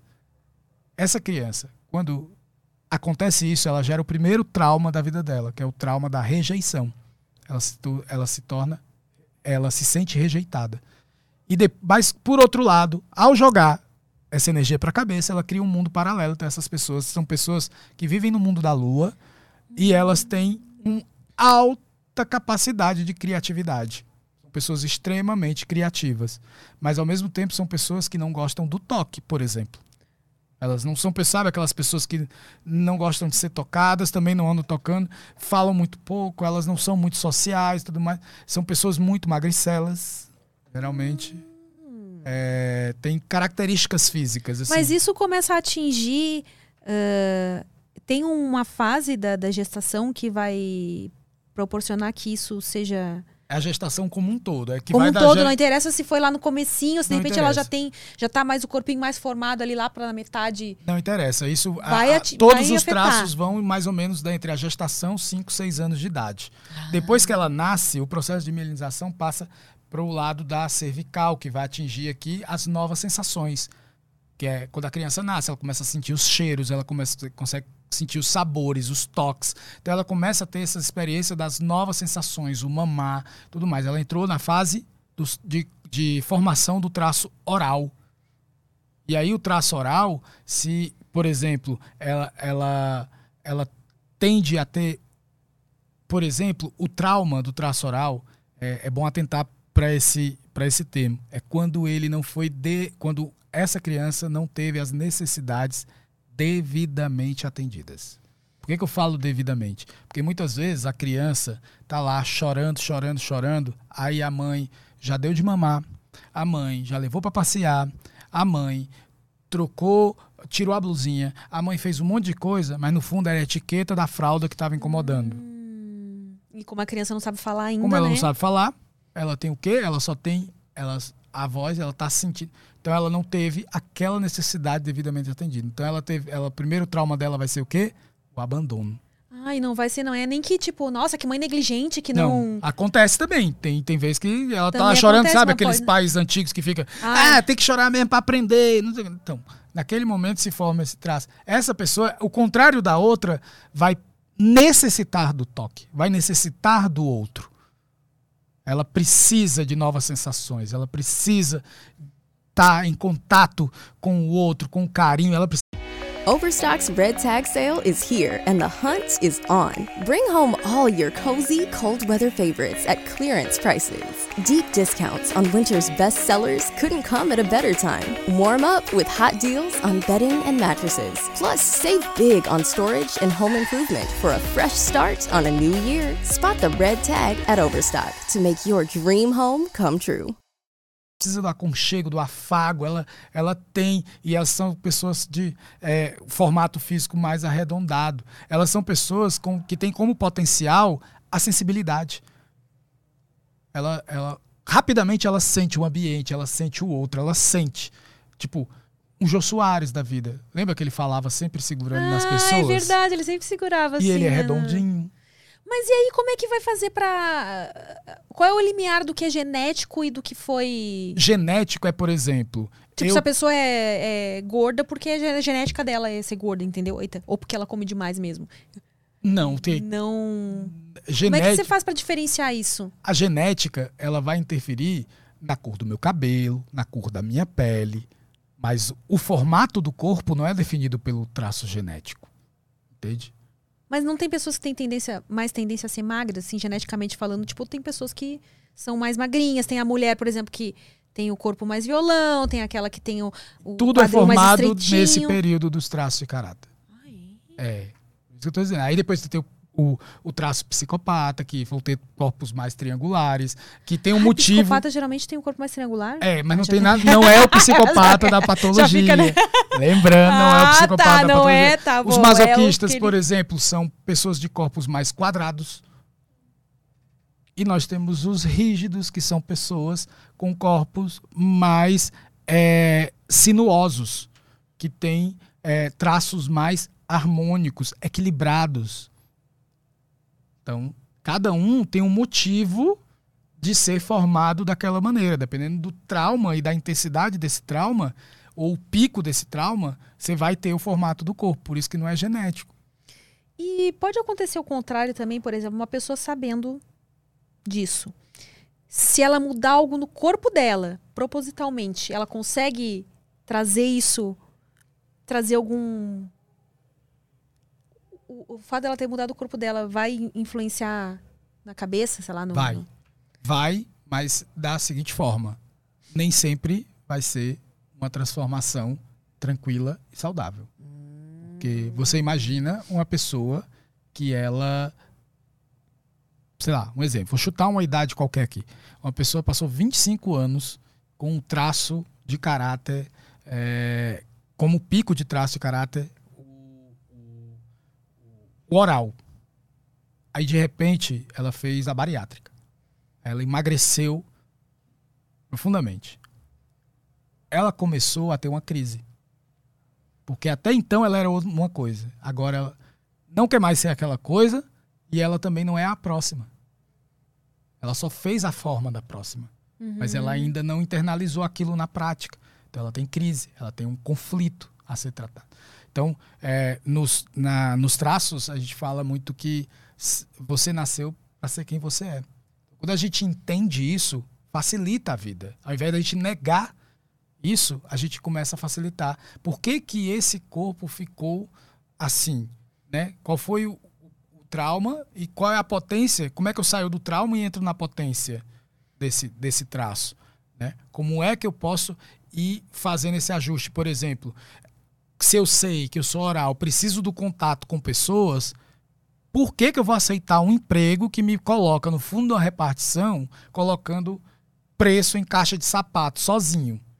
Ah, é, vai ser bem sofrido, né? ela vai sofrer. Então é melhor que ela esteja na área de vendas, por exemplo.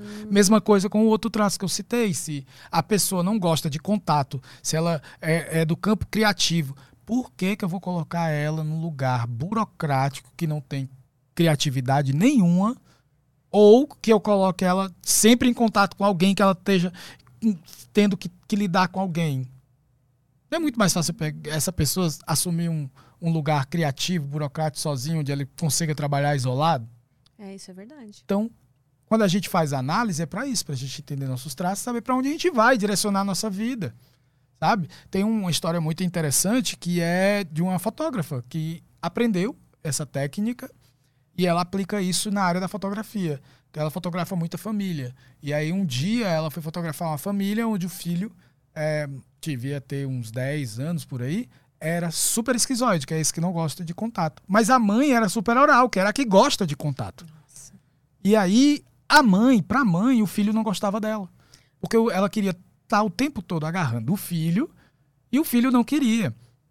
E ela queria bater foto com o filho e o filho não queria. O filho não queria exposição, nem queria o agarramento ali da mãe. Mas não significa que ele não goste dela. E aí a fotógrafa, ao saber dessa eh, informação, né, de ter, ter essa informação, ela olhou e disse: Olha, mamãe, vamos lá. Explicou pra ela o que eram os traços. E aí disse: A partir de agora vocês podem negociar. Você pode negociar com ele agora, de abraçar, bater uma, tirar uma foto, e depois você tem que dar a ele o espaço né? dele, pra ele ficar na dele. Então é isso que os traços facilitam. Você disse que já analisou alguma coisa de mim, né? Você meio que deixou escapar aí. Eu tenho traço do quê? É, a gente tem que parar para fazer, né, o traço, é, a análise completa, assim.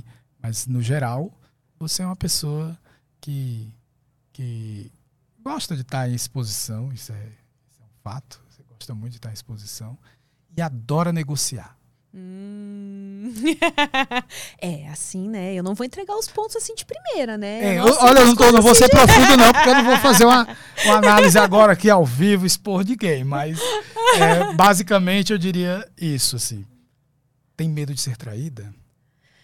Medo de ser traída. É. Eu não sei mais se eu tenho esse medo, mas toda, toda vez que eu fui traída não significa. Não só do Não relacionamento. só de relacionamento assim, né? Mas realmente. É, eu acho que sim. É. Acho que sim.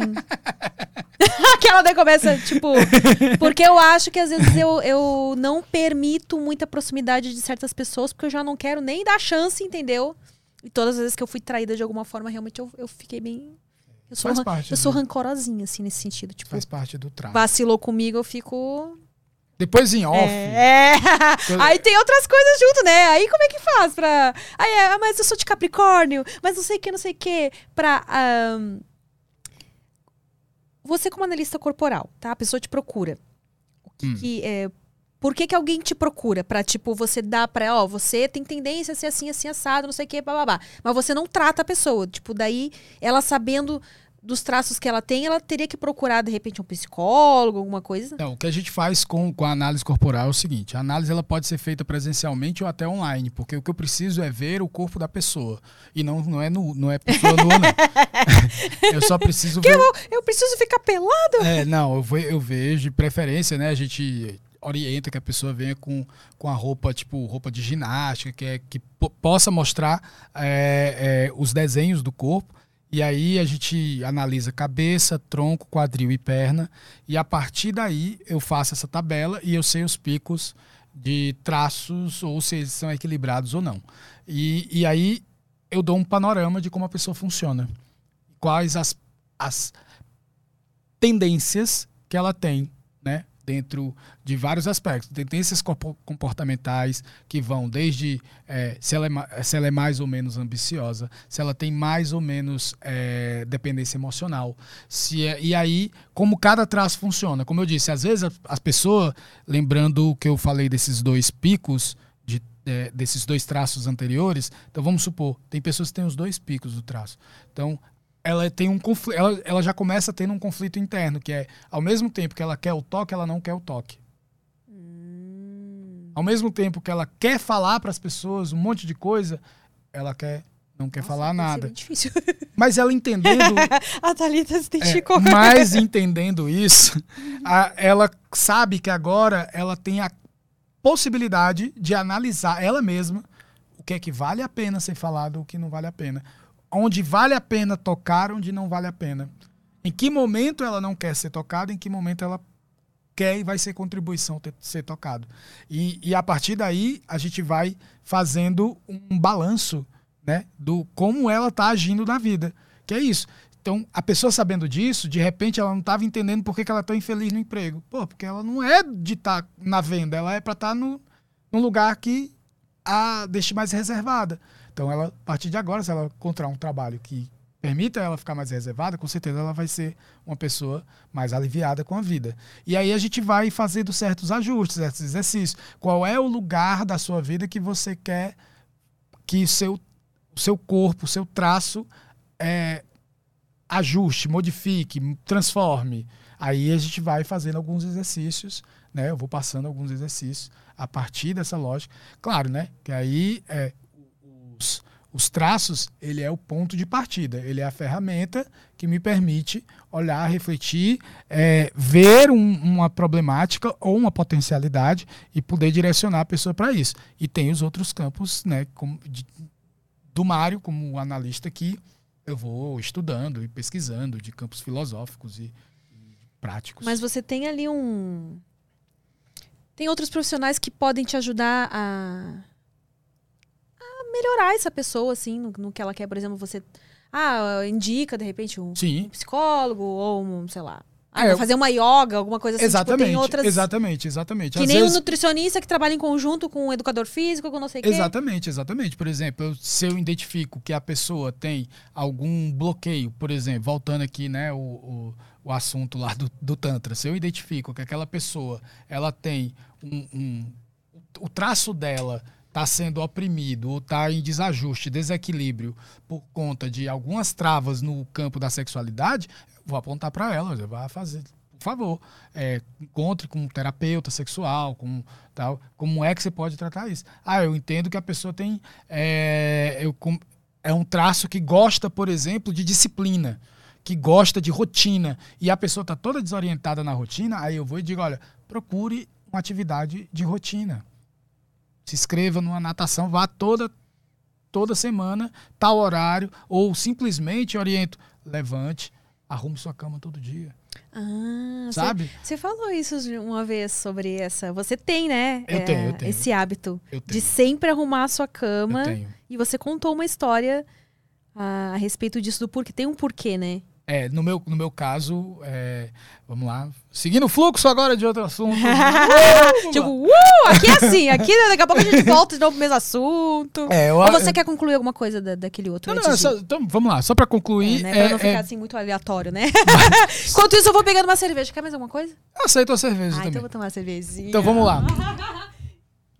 Só para só pra concluir, então, a questão do, do- da, da análise é isso. O que eu oriento, caso seja necessário é, outros, outros profissionais específicos para um, um- algo que eu identifique ali, que algo que eu identifique é, que seja necessário, eu vou orientar outros profissionais. Mas muitas vezes o fato da pessoa começar a se entender Você quer um copo?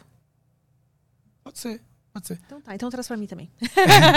Thalitinha. É, a- a- ao perceber que, que a pessoa, ao perceber que ela funciona de determinado jeito, que ela tem determinados conflitos já internos e relacionados aos traços, e aí com as pequenas orientações que eu dou de vai por aqui, vai por ali e tal, não sei o quê, ela já consegue resolver muita coisa da vida. Ah, então já é um bom começo, sim. Sim. Aí, Sim. Porque- obviamente. Porque, juro pra você, cara, a maioria das dores das pessoas não é muito grave. A gente às vezes acha que é, né? Não é. Não é, é. grande coisa, vai lá, Não é. muda um. Não é. Hum, já fiquei mais interessado nisso aí. Vai ver que eu nem sou tão doida assim nas ideias. Não, Eu faço uma análise corporal. Sem, sem dúvida, vai, vai facilitar muito mais a compreensão, as escolhas. Vai, é, quando você começa a entrar de fato nessa compreensão de si mesmo, você vai tomando é, escolhas mais assertivas na vida. Vai começando a entender que eu não preciso de determinadas coisas, sabe? Uma pessoa, um traço que você sabe que tem é, um alto índice de dependência emocional, quando você começa a saber disso, você começa a identificar onde é que o relacionamento que você está entrando é, é abusivo e por que, que você está ali. Então você tem a capacidade de dizer, a partir, de, a partir daqui já começa a ser influência dessa minha dependência emocional. Porque assim como você antes estava até falando aí do Capricórnio, não sei o quê, da, da astrologia, é, a astrologia é uma ciência lindíssima, mas um dos princípios da astrologia é os astros inclinam, mas não determinam. Então a mesma coisa. O traço inclina, mas não determina. Sim, né? Não dá pra pessoa ser uma coisa que nem que muita gente usa o signo assim, né? Ah, não, eu sou assim porque eu sou de tal signo, meu, meu ascendente eu não sei o quê. Então é por isso que justifica os erros, né? É, Mas tipo, não, eu- pode ser que A partir daqui, Facilite. eu sei que eu tenho mais tendência, pegando até aí do, a ter uma dependência emocional, então eu vou ficar mais atento nas minhas relações para que eu não caia nessa esparrela de ficar dependendo daquilo ali, me submetendo a, a- a migalhas, a um relacionamento ruim, para só porque eu preciso ter alguém. E geralmente as pessoas ah, se relacionam várias vezes com o mesmo tipo, troca o parceiro, mas alguns problemas persistem, né? Você Claro. vê, tipo, ah, não, aquela pessoa, geralmente ela se relaciona com uma pessoa que é assim, assim, assado. Aí termina, nossa, mas de novo, fulano, tipo Os assim, traços- enquanto os- você não resolve traços, isso, né? Os traços identifica isso e de- te diz o porquê. Dá um tapa assim na sua cara. Psh. Ai, tá certo. Ah, é por isso? Ah, tá bom. Ah, então os traços. Os traços. E, e aí, como é que se a pessoa quiser. Você tá, tá atendendo já? Sim, sim. Porque. Obrigada, Thalita. O quê? Opa. Ah, por causa da. por causa da- dessa coisa que tá escrito aqui? Ahn, Sim, eu já faço os atendimentos. E como que a pessoa te procura pra isso? Porque assim, o seu. No seu Instagram, por exemplo. Tá mais direcionado ainda pra essa parte de conteúdo mais adulto, né? É, não, eu- não existe lá, tipo assim, ah. Você ainda não botou lá um, um link, um, sei lá, um número do WhatsApp pra se a pessoa quiser te procurar pra, pra fazer uma análise corporal. É, lá eu só coloquei que. Deixa eu me virar aqui, porque senão não vai sair no microfone direitinho. É, lá eu só coloquei que sou analista corporal. É, E aí eu vi. eu comecei a apresentar, vez ou outra, eu, eu falo um pouco dos traços lá. Tô começando a ir devagarinho. é, mas uma coisa tá atrelada à outra, porque meu objetivo. Vamos fazer um brinde, né? Vamos! Aê! Ê! Saúde. É, eu comecei, eu tô, porque minha ideia é trabalhar a ideia dos traços, né? Que dentro da perspectiva de relacionamentos.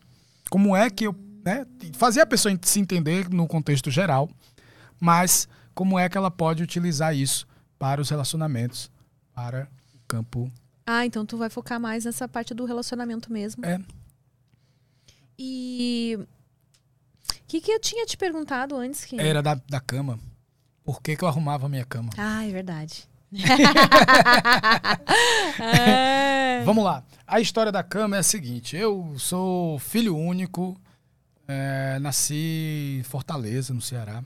Eu sou filho único. E aí, quando eu nasci, é, meus pais ainda moravam numa casa muito pequena, então só tinha um quarto. Então, imediatamente eu passei a ficar num berço na sala. Só que aí eu fui crescendo. E aí sai o berço e entra uma cama de campanha, que é uma cama dessas de abrir e fechar. E aí todos os dias, como a, casa era pequena e, e eu tinha que a- pegar a cama, arrumar a cama para dormir, aí eu dormia. No outro dia eu levantava, arrumava a cama, fechava a cama e guardava a cama no quarto. Aí à noite, mesma coisa. Então, isso passou a ser minha prática. Isso é uma das coisas que me fez ter o hábito de arrumar a cama. Mas aí, depois, né, um pouco tempo depois, eu passei a morar numa outra casa maior, que já tinha meu quarto e tudo mais. Poderia deixar bagunçado? É, Poderia. porque tem muita gente que pensa, mas que, que eu vou arrumar a cama? Você vai, vai ser pra dormir mesmo, vou bagunçar de novo. É, mas pra mim virou, sabe o quê? Depois, claro, te- teve a influência desse hábito, mas virou um resetar, sabe, do dia. Então, por exemplo, eu passo o dia fazendo coisas, tendo várias e várias e várias experiências e tá, tá, tá, tá, tá, tá, tá, tá, tá. Chego à noite, vou dormir, é como se eu estivesse fazendo uma limpeza, sabe, daquele dia ali meu na, na, na minha cabeça, né? Meu interessante ponto de vista é que eu estou ali organizando tudo a, todas aquelas experiências que eu tive ao longo do dia. Aí quando é de manhã, eu pego e apago tudo para começar um novo dia. Então, para mim, arrumar a cama é isso. Interessante. Tem...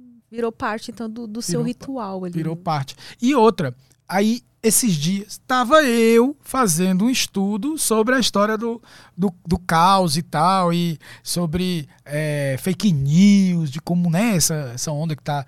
É, que é a mentira mesmo, né? A falta de, de, de vergonha na cara, né? A mentira tal, sempre foi usada, sempre teve aí, mas agora tá com Agora tá nome- com o nome de fake news, né? news, é, porque tudo aqui ganha, ganha um, um- um estrangeirismo. Mas vamos lá. Aí, é, dentro desse estudo que eu estava fazendo de fake news, é, o, a teoria do- da pessoa lá também veredou para as teorias da, da conspiração. Então, o, o quanto as pessoas tendem a cair, acreditar em determinadas teorias das- da, da, da, da conspiração. E por que que isso acontece? Primeiro, porque, como a gente falou antes, a gente tende a querer organizar o caos, né? Nosso objetivo o tempo todo é organizar o caos. Tudo que a gente faz de criatividade, de é, a palavra da moda aí também, a narrativa, é desenvolver narrativas que promovam um mínimo de organização e que faça algum sentido na vida. Essa é a teoria. E aí, as, as teorias da conspiração, elas são exatamente isso. Quando a gente não sabe de alguma coisa, a gente conspira uma teoria para que aquilo faça o mínimo de lógica e a gente possa viver nossa vida em paz. É mais ou menos isso. E aí, um dos experimentos que foram feitos, no, acho que foi um experimento feito nos Estados Unidos, a- a- o, o cientista pegou dois grupos e aí colocou em salas diferentes. Só que um grupo foi orientado a organizar uma mesa antes da- do outro comando e exercício que o cientista ia fazer. E o outro grupo não. E aí, quando eles começaram a apresentar as teorias absurdas, completamente absurdas, é, o grupo que organizou a mesa teve menos facilidade de entrar dentro das teorias da conspiração. Eles passaram a ver com mais critério cada uma daquelas teorias, enquanto aquelas que não organizaram a mesa acreditaram com mais facilidade. Por quê? Porque antes eles organizaram a mesa. E o fato de organizar, ele já ficou mais preparado para criar lógicas das coisas. Que interessante, hein? Olha, tem cada estudo assim. Desse tipo que você fica. Caralho, mano. Como é que as pessoas pensam, né, em, em fazer esse tipo de associação? Eu acho super interessante, Ah, cara. eu Eu, sou muito curioso. Você. ah, o budismo ele não é uma religião, né? Ou ele é uma religião? É também. Uma filosofia. É uma religião e filosofia. Isso. Você é budista? Se eu sou budista, sim e não. Sim e não. É. Sim, porque eu. Justifique, aquelas, né? Parece questão de prova. Justifique. É, sim, porque é- é- eu me identifico com toda a filosofia do budismo, tem muita coisa que faz muito, muito, muito sentido para mim.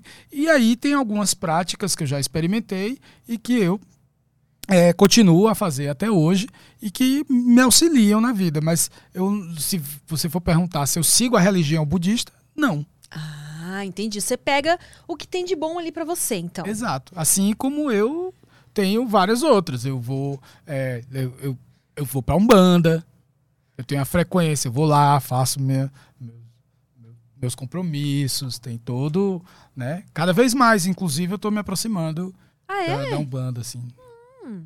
Eu vou ler a pergunta que te mandaram aqui no prosaguiada.com.br. Lembrando que se você também quiser enviar uma pergunta, um comentário, fazer o seu merchan, acesse aí prosaguiada.com.br. Pode mandar através de mensagem de texto ou de áudio que nós vamos ouvir aqui. Adalton Silva. Olá, Amy. Uma alegria esse podcast. Boas possibilidades de papo suave nesse meio. Mário, uma emoção te assistir aqui. Admiro muito seu trabalho e você como pessoa, pelo menos o que tu mostra nas redes. Uma pergunta: o que você recomenda para o desenvolvimento do amor próprio? Boa pergunta. Boa pergunta. É, O amor, vou primeiro assim dar meu ponto de vista, né? Interessante, no... meu ponto de vista sobre a ideia do amor, né? Eu acredito muito que o amor é o que nos constitui. A gente veio do amor, né? É, Amor é uma vibração, é um, é um lugar de que permite também esse campo da criação, né? É, E quando a gente começa a entender que nós somos uma coisa só, aí voltando a falar de religião e tal, é, todas elas, no final das contas, prega o amor. Todas elas, independente de, né, de, de como foram tratadas ao longo da história por grupos, prega o amor. Desde Jesus Cristo, ele é o amor. Agora, se os homens credores de Jesus pregam o amor, é outra questão. Inclusive é o contrário, né? Quanto mais associado a Cristo estamos vendo hoje, mais se tem ódio, intolerância e tudo isso. É, então, partindo desse princípio de que o amor é, é, é o que nos une, é o que nos fabrica, é, existe uma consciência, na minha perspectiva, né? Que existe uma consciência una. Né? Que aí as pessoas podem chamar de Deus, podem chamar de é, matriz primordial, enfim, o nome que der. Mas eu acredito que todo mundo veio de um buraco só. Né? Tudo, tudo que existe veio de um lugar só. E a gente se separa, né? cria formas de vida para que cada vez mais essa consciência se expanda. E, e aí é nesse momento em que a gente começa a compreender que a gente está aqui é justamente para expandir essa consciência. E a gente precisa ter amor pela nossa experiência, é, por essa experiência individual que cada um está passando, porque essa experiência individual, quando ela é valorizada por nós mesmos, é que vai fazer com que essa consciência geral ganhe mais informação e ganhe mais amor. E aí a gente começa a sair do plano do julgamento, do que é bom e do que é ruim, do que é certo e do que é errado, do que é bem e do que é mal. Um tsunami, ele não está ali olhando se tem velhinha na beira do mar, se tem uma criança inocente na beira do mar. Ele simplesmente vem. E assim são as, os acontecimentos na vida. A gente está o tempo todo promovendo esses acontecimentos e passando por esses acontecimentos. E cada vez que a gente passa, é um aprendizado, é uma consciência que se expande na gente. E isso é o amor próprio. É quando a gente começa a nos disponibilizarmos a ter mais experiência. Mitologicamente, a gente pode pensar o amor próprio. Vou até é, trazer uma imagem, talvez seja paradoxal assim. Se eu pegar o tarô, a primeira carta do tarô, dos arcanos maiores, é o, o louco. E o louco, a imagem do louco, é um homem dançante, com uma malinha na mão, super saltitante, é um bobo da corte que está à beira de um abismo. E você não sabe se ele vai cair ou não. Mas a questão não é essa. A questão é que a gente gera essa possibilidade. A gente, a gente se joga no abismo porque a gente se ama. É, isso é paradoxal. Me explique melhor. A gente se joga porque a gente se ama. Porque é a partir desse momento que a gente vê se a gente é capaz ou não de voar. E se não for, que a gente se erga da queda e caminhe até o próximo abismo e se jogue de novo. A gente só consegue ter amor próprio quando a gente se joga na vida, sem julgar a si mesmo, sem julgar a ninguém. É se jogar na vida. É, o que vale é a vida. O que é que promove vida? Vida é experiência. O que é que promove essa experiência de vida? O que é que promove essa ideia de abundância? Porque hoje se fala tanto em abundância, mas sempre associado ao, ao cunho material, do dinheiro. As pessoas querem ter abundância para ter o carro mais chique do mundo, para ter um milhão no, no, banco. Não que isso não seja importante dentro do mundo material, no mundo capitalista que a gente vive. Ok, isso também faz parte. Mas, cara, abundância de vida, de experiência. O que é amor próprio é poder se permitir é, estar em contato com aquilo que te dá fogo no cu, sabe? que te faz vibrar, que te faz sentir diferente, que te faz é, ter coragem e medo ao mesmo tempo, que, que, te, que te anima a se levantar todos os dias. Sabe? Que vê sua musculatura, sua carne tremer. É isso que, que é amor, é isso que é amor próprio não colocar nas mãos de ninguém a responsabilidade por te manter vivo. Isso é amor próprio. Acho que é, essa é a minha perspectiva. Se está certo ou errado, isso não importa. Mas é, é só uma perspectiva. Espero ter. Contribuído. e, e, Mas aí, como é que faz para se permitir viver tudo isso e, e não cair em cilada? Ou tem que estar. Tá porque assim, eu acho que tem pessoas que podem levar isso para um grau assim meio, ah, vou viver Overstock's red tag sale is here and the hunt is on. Bring home all your cozy, cold weather favorites at clearance prices. Deep discounts on winter's best sellers couldn't come at a better time. Warm up with hot deals on bedding and mattresses. Plus, save big on storage and home improvement for a fresh start on a new year. Spot the red tag at Overstock to make your dream home come true. Eu tenho que viver e tipo ela acaba perdendo o amor próprio por estar tá se jogando em situações assim. Ela tem que ter uma noção também de onde ela está se jogando que ela está se permitindo viver, né? Porque é, também vai acabar abalando o amor próprio dela se ela está se jogando em situações assim, que claramente eu, são. eu acredito muito na, na, de novo, o budismo. O caminho se faz caminhando. Então, se joga, bicho. Se joga. Aí depois você vê, se aí você avalia. Provavelmente, no próximo passo, você vai se deparar com coisas muito parecidas. Então, se você não guardou aquela experiência no sentido de aproveitou ela ao máximo, nem que tenha sido uma tragédia. Mas e se a pessoa morrer? Só se jogou e morreu. Não, próximo, próximo Jimmy, né? É, próximo. É, faz parte do. Faz parte. E se morrer, porque vai morrer todo jeito, gente. Sabe? E quando eu falo isso, eu não falo isso na perspectiva de sejam só inconsequentes. Não é isso. É a gente vai, tipo, a criança. Vamos pensar na criança. O, o Nietzsche, que é o filósofo alemão lá, o bigodudo, que do, do final do. Né, teve suas principais teorias lá no final do século XIX, ele, ele, ele falava das três metamorfoses, né? Que é quando o homem começa a se tornar o camelo, Que aí quem seria esse camelo? Camelo é aquele que começa a guardar todas as dores do mundo, as culpas, todos os paradigmas, por isso que tem essa corcunda e tudo mais. E aí ele vê que ele não precisa disso.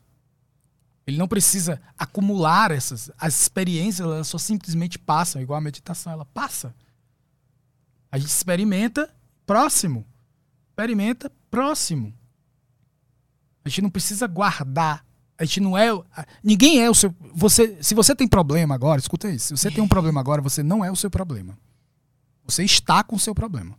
E você tem a capacidade de abrir mão dele. Se você quiser. Mas você não é ele. Então, aí começa a segunda metamorfose, que é quando o homem se torna leão.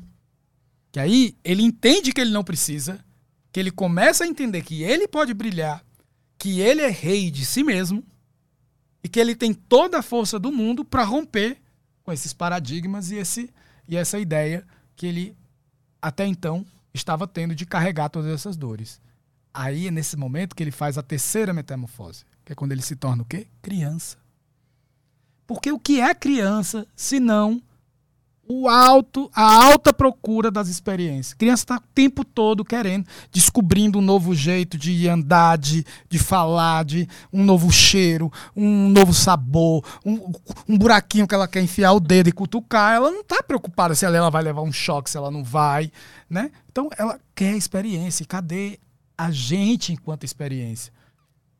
sabe? E é, e é isso, a gente, a criança, ela, ela, ela tem, ela tem tudo. Ela tem, ela vai lá, ela vê o amiguinho do mesmo jeito que ela vai lá e beija o amiguinho espontaneamente, ela também bate no amiguinho espontaneamente. Morde.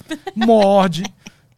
E, e é isso. E cada, onde está a gente agora com essa é, capacidade de, de reflexão, de poder pensar, né? Não é nem que a gente, a gente tem a capacidade, a gente tem as informações, já estão aí. A gente precisa é ter a coragem de acessar essas informações poder ter a coragem de agir para ter mais informações. E sempre pensando que o que é bom para mim é bom para o próximo. É, uma vez eu vi, eu gostava muito do Flávio Gil Kovács, não sei se você conhece, que é um psiquiatra aí que morreu. Fiquei muito chateado quando ele morreu. Mas é um psiquiatra que ele falava assim: se você caiu do cavalo e não morreu, você tá pronto pra, pra viver, né? Seguir e tentar de novo. Exato. Tipo assim, uh, as pessoas geralmente elas criam traumas, né? Ah, aconteceu uma coisa de ruim, ela, não, ela evita ao máximo passar por aquilo de novo, porque ela não quer sofrer de novo. Mas ele falava: se você sofreu e tá vivo aí até hoje, é porque, né? Tipo assim. De novo, volta a Nietzsche. Sabe como é o nome disso? Hum. Ressentimento. É. Ressentimento. É ressentimento. Na, na, na origem da palavra, sentir novamente. Ressentir. O ressentido é esse. O ressentido é aquele que teve uma experiência na vida e aquela experiência não foi agradável, aí ele não só evita qualquer outra experiência para que não caia de novo naquilo que tenha sido desagradável e ele fica procurando culpados. É, aí... aí ele fica, ou ele culpa o mundo, uma das fases do ressentimento é isso aconteceu por causa disso, daquilo, do fulano, do ciclano, do beltrano, do ciclano. Ou ele depois, a outra fase é quando ele não tem mais ninguém para culpar, ele culpa a si mesmo. Por que, que eu deixei isso acontecer comigo? É, eu, eu sou responsável, eu sou um merda por causa disso. Gente, parem com isso. Sabe? Pra frente, meu irmão, mais experiência. Passou, teve essa experiência, foi desagradável, beleza, aprendi. Na próxima que tiver mais próximo dessa daqui que eu tive, eu não vou repetir isso, eu vou escolher um outro caminho. Posso quebrar a cara? Posso. Mas eu escolhi outro caminho. Até que tem uma hora que vai ter um caminho legal e vai ter um outro obstáculo. E eu posso cair nesse obstáculo e escolher depois num outro obstáculo parecido, outra, é, é, outra atitude. Ou fazer a mesma atitude. E se eu fiz a mesma atitude, não tenho do que reclamar. Eu fiz a mesma atitude. Então, pra que, que eu vou ficar reclamando? Você sempre foi uma pessoa. Eu te vejo como uma pessoa muito da paz, assim. Você sempre foi assim ou você conquistou esse estado aí de paz? Eu nunca te vi bravo, pelo menos. Quer dizer. Opa!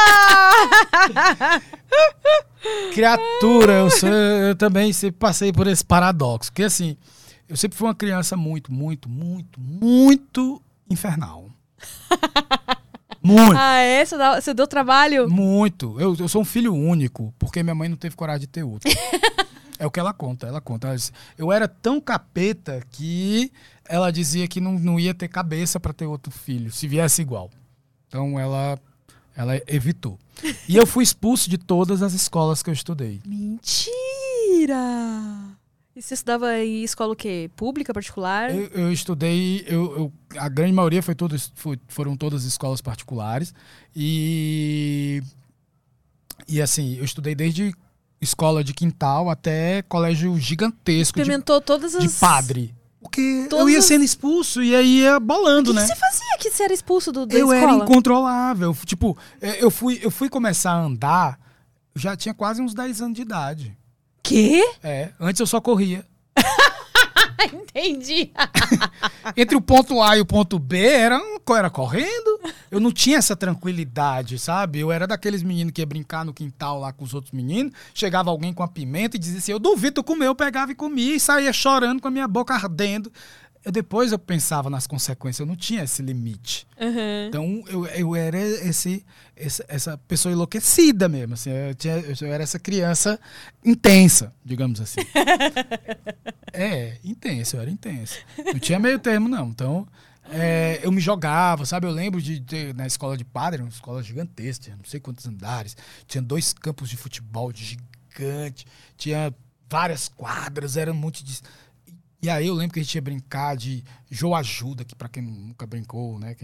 Era, era, você era tipo um pega-pega, só que você ia pegando o outro, e aí cada vez que você pegava alguém, esse alguém ajudava a pegar os outros. Ah, Era entendi. Aju- Joe Ajuda. E aí tinha uma hora que eu tava no segundo andar do prédio e eu não tinha como sair, porque senão ia ser pega. Eu saía, passava o parapeito, subia na, na marquise da cantina e eu me jogava de lá de cima. E uma vez a professora desmaiou, porque quando ela viu aquela criança se jogando do prédio, uh, ela, ela ui, pronto, ela desmaiou, aí eu fui chamado na coordenação. Meu Deus. E, e, assim, isso foi só um dos, um dos casos, né? Eu fiz tantos que eu acabei sendo expulso também dessa escola. E, e- mas era ao mesmo tempo que eu era expulso de todas essas escolas, eu era muito querido por essas, pelas professoras e tal. Eu sempre tive esse misto de, de ser muito, muito amoroso. Ao mesmo tempo que eu era esse capeta. Tinha essa, eu brigava e depois já tava junto de novo. Eu não guardava esses, esses ressentimentos, assim. Nunca fui dessa, dessa ideia. E aí, é, até que chegou um tempo que eu disse para meus pais que eu não queria mais ir para a escola. Eu já estava cansado. Para onde eu ia, eu tava. Eu era. Cansei de ser expulso. É, eu não me adapto expulso, em nenhum é. ambiente. Exatamente. Eu sou um ser do mundo. Exatamente. Aí eu disse que eu. Aí meu pai disse: tá, tá bom, fazer o quê, né? Não vou ficar gastando dinheiro com uma criança que não quer. E quantos anos você tinha? Aí eu já tava adolescente, eu já tava, já, já tava, tipo, fazendo o primeiro ano do segundo grau, assim. Faltava o segundo, terceiro ano, na época era, era assim.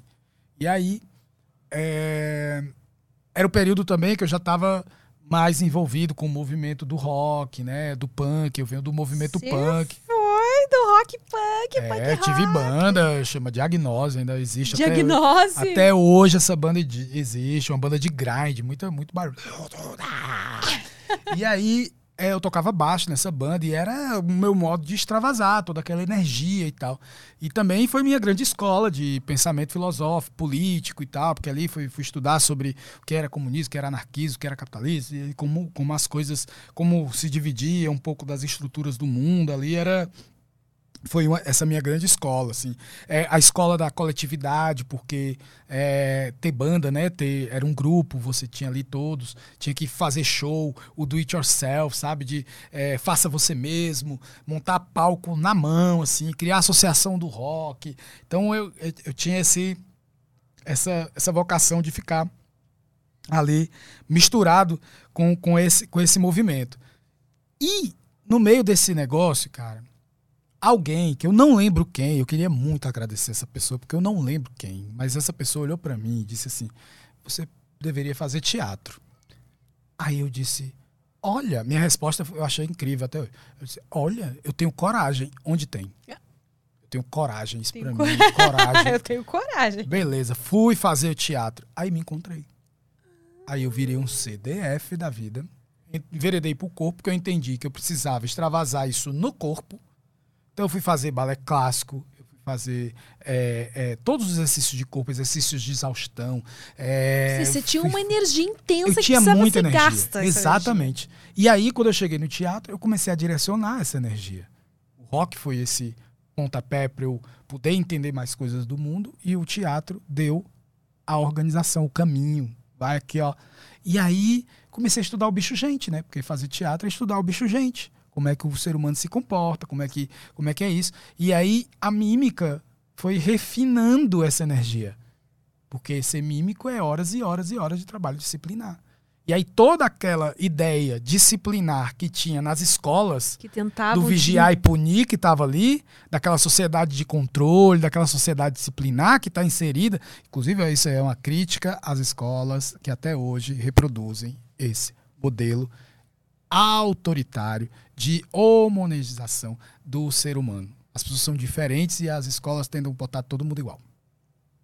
E isso, isso é, é- é- Claro que hoje já tivemos avanços, mas é isso que ferrou, ferrou e eu não me adaptava a isso. E lá no teatro eu tinha essa possibilidade. Então passei a orientar e aí fui descobrindo várias e várias coisas, porque teatro é ritual. O teatro ele tem três. a- a- a- a- o que constitui o teatro são basicamente três coisas. É o ritual, que é da onde o teatro veio, né? O processo de uma peça, por mais que a gente esteja hoje, ela é ritual. É, tem hora marcada, as pessoas chegam, as pessoas sentam, vai começar, tem a campainha, entra o ator, tudo se transforma, cria um ambiente completamente fantasioso. No final termina, as pessoas batem palma, porque aí encerra o ritual. A palma, as pessoas acham que hoje, no mundo das celebridades, as pessoas acham que bater palma, bater foi pra ela. Porque ela é bonita, ela é bela e ela arrasou. Não tem nada a ver com isso, gente. A palma no teatro é pra gente acordar. Sair do transe do teatro.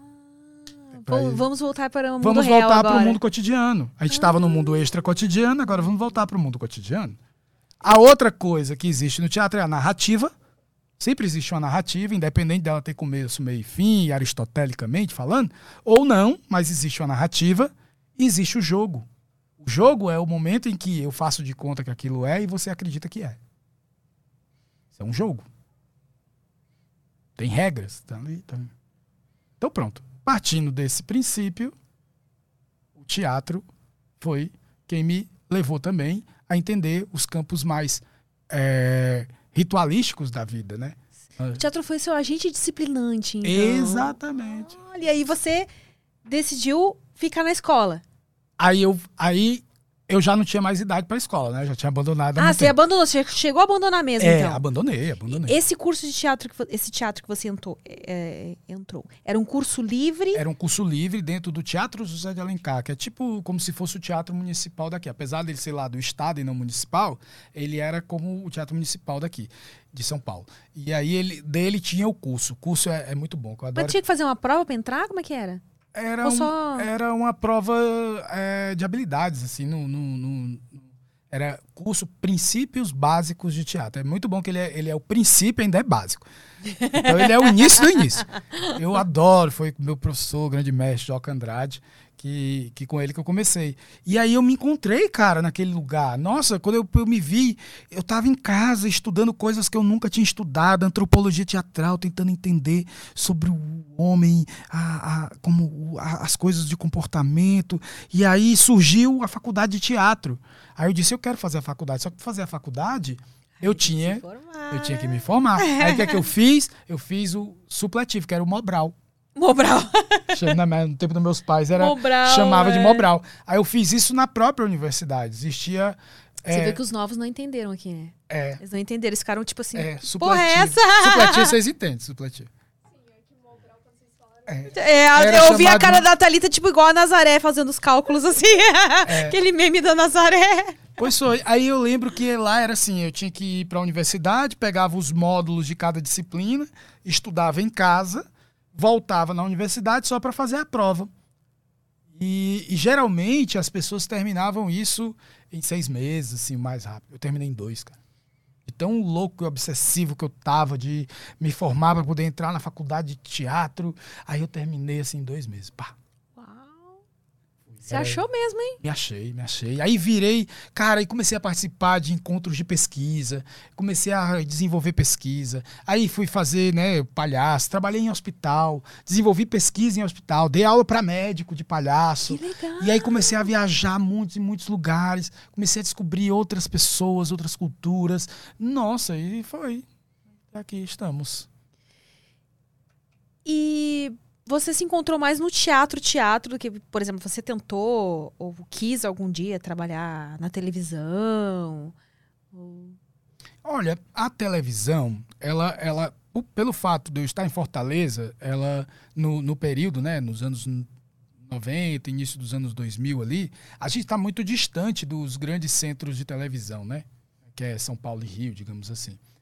Então, é, hoje tem mais, hoje lá circula muito mais o cinema, porque com- também com a abertura né, da, da, da, da própria tecnologia de rede, né, da internet e tudo mais, é, isso se facilitou, mas também com o surgimento das faculdades de cinema e tudo mais. Então, isso começou a ter uma circulação por lá. Mas é, eu, eu me identifiquei mesmo foi com o teatro. Essa coisa da relação ali, na hora, no ato. Não que eu, que eu negasse o outro. O outro também era uma experiência, mas é porque, sei lá, o teatro tinha essa, esse lugar da humanidade muito direta. E, e uma das coisas que eu vivi muito tempo foi fazendo palhaço na rua. É, e a rua. Cara, tem uma coisa, tem uma coisa que eu admiro é artista de rua, porque a pessoa tem que ter muita muita coragem, tem que ter culhão pra ser artista de Coragem. rua. Coragem. Porque, pô, às falei. vezes você tá lá, em todo aquele desempenho, e, tipo, pode ter muitas pessoas te assistindo, pode ter só uma pessoa te assistindo, você tem que lidar com isso, né? Tipo, não interessa quem tá me olhando, eu estou aqui fazendo meu espetáculo, independente de quem seja o público. É. É e não é, mais ou menos, que assim, você tem que ter a técnica, porque é, uma- são vários, né? Os tipos de, de artista de rua. Tem um artista de rua que é do farol, que ele tem que fazer o número dele muito rápido, muito preciso, muito claro, e terminar no tempo de um farol, ainda passar o chapéu e receber a grana. Esse aí.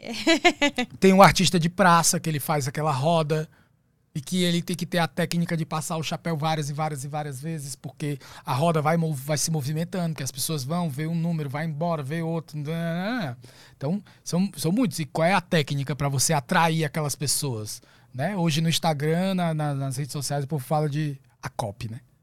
Como é que é o nome? Copy, né? Né? Copy. Ah, copy, que é copywriting. Copyright, tá? que é pra, pra atrair os seguidores. Sim, é verdade.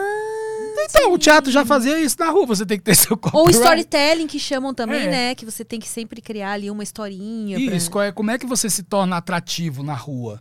Né? Então, e eu optei trabalhar na rua por, por, por- como é que eu posso dizer? Por política mesmo. Assim, eu, eu- eu sempre defendi que a rua é essa grande ágora, né? Que é, le- lembrando aqui do- dos gregos, era, era um lugar de debate ali e, e o poder que a gente tinha de, de ir pra rua e de repente, cara, eu tinha uma roda de 200, 300 pessoas no meio da rua que eu podia dizer assim, ó, bora, todo mundo agora de pé. Aí todo mundo, todo mundo agora baixa. Aí todo mundo baixava. Cara, isso é um poder muito grande de estar ali, sabe? Nessa época você, tipo, optou pelo. é, você era palhaço. palhaço de rua. Palhaço de rua. É, meu número principal era eu mergulhar num copo d'água de cabeça. Ai, e aí, como é que faz? Olha aí, tá vendo? Era isso que fazia as pessoas anunciar. Vocês... Você acha que isso se perdeu?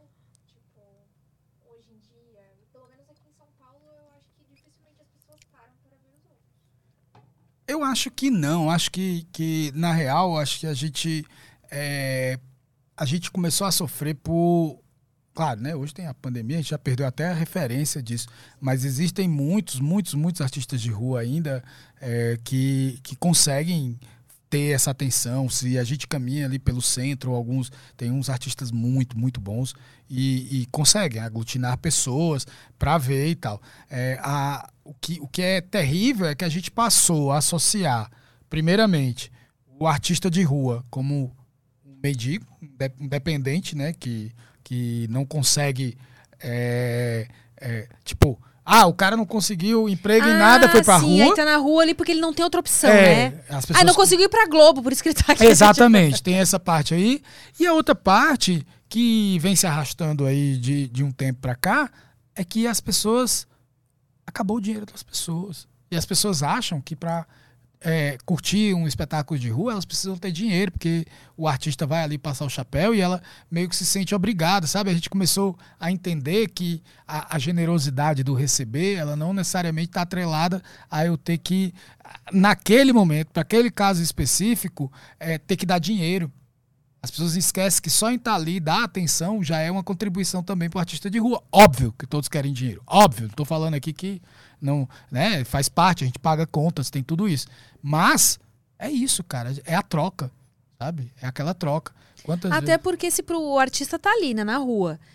Quanto mais pessoas estiverem ao redor, às vezes alguém. Tá... Não, por que, que tem tanta gente aqui? Vou Exatamente. colar pra ver o que tá acontecendo também. É o Exatamente. que a gente usa nas redes sociais. Ah, pelo menos contribui com um like aí, né? Exatamente, Com um comentário. Exatamente. E aí, cara, no, assim, isso é, é- é- No Brasil, a gente tem. A gente passou a sofrer um pouco mais com isso, né? De- tanto no âmbito cultural, como eu disse, como no âmbito econômico. Então, a gente teve essas, essas duas porradas né, para a cultura de rua, dos artistas de rua.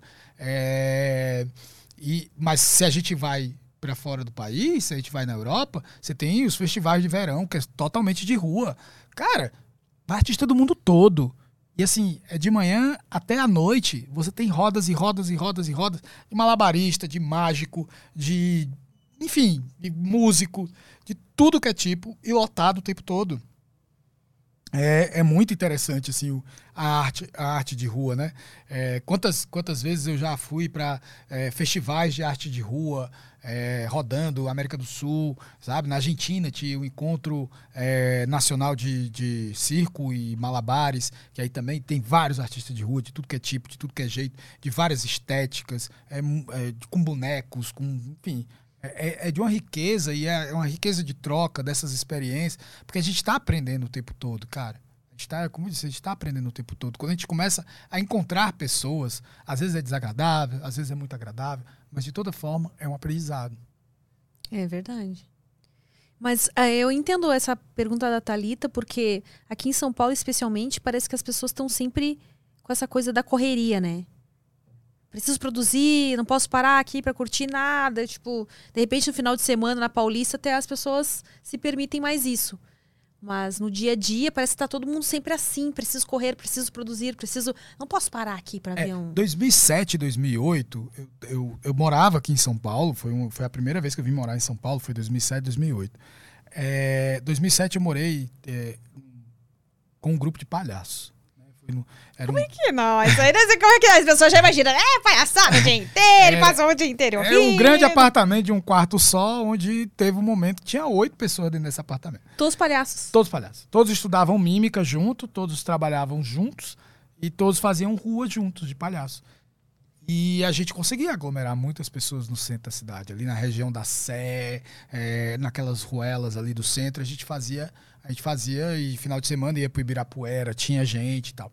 2008, eu já não morava mais com essa turma, mas tinha um palhaço grande amigo, Fábio Ângelo, palhaço da cenoura, que a gente começou a fazer rua. Eu trabalhava com a Bujanra também nessa época.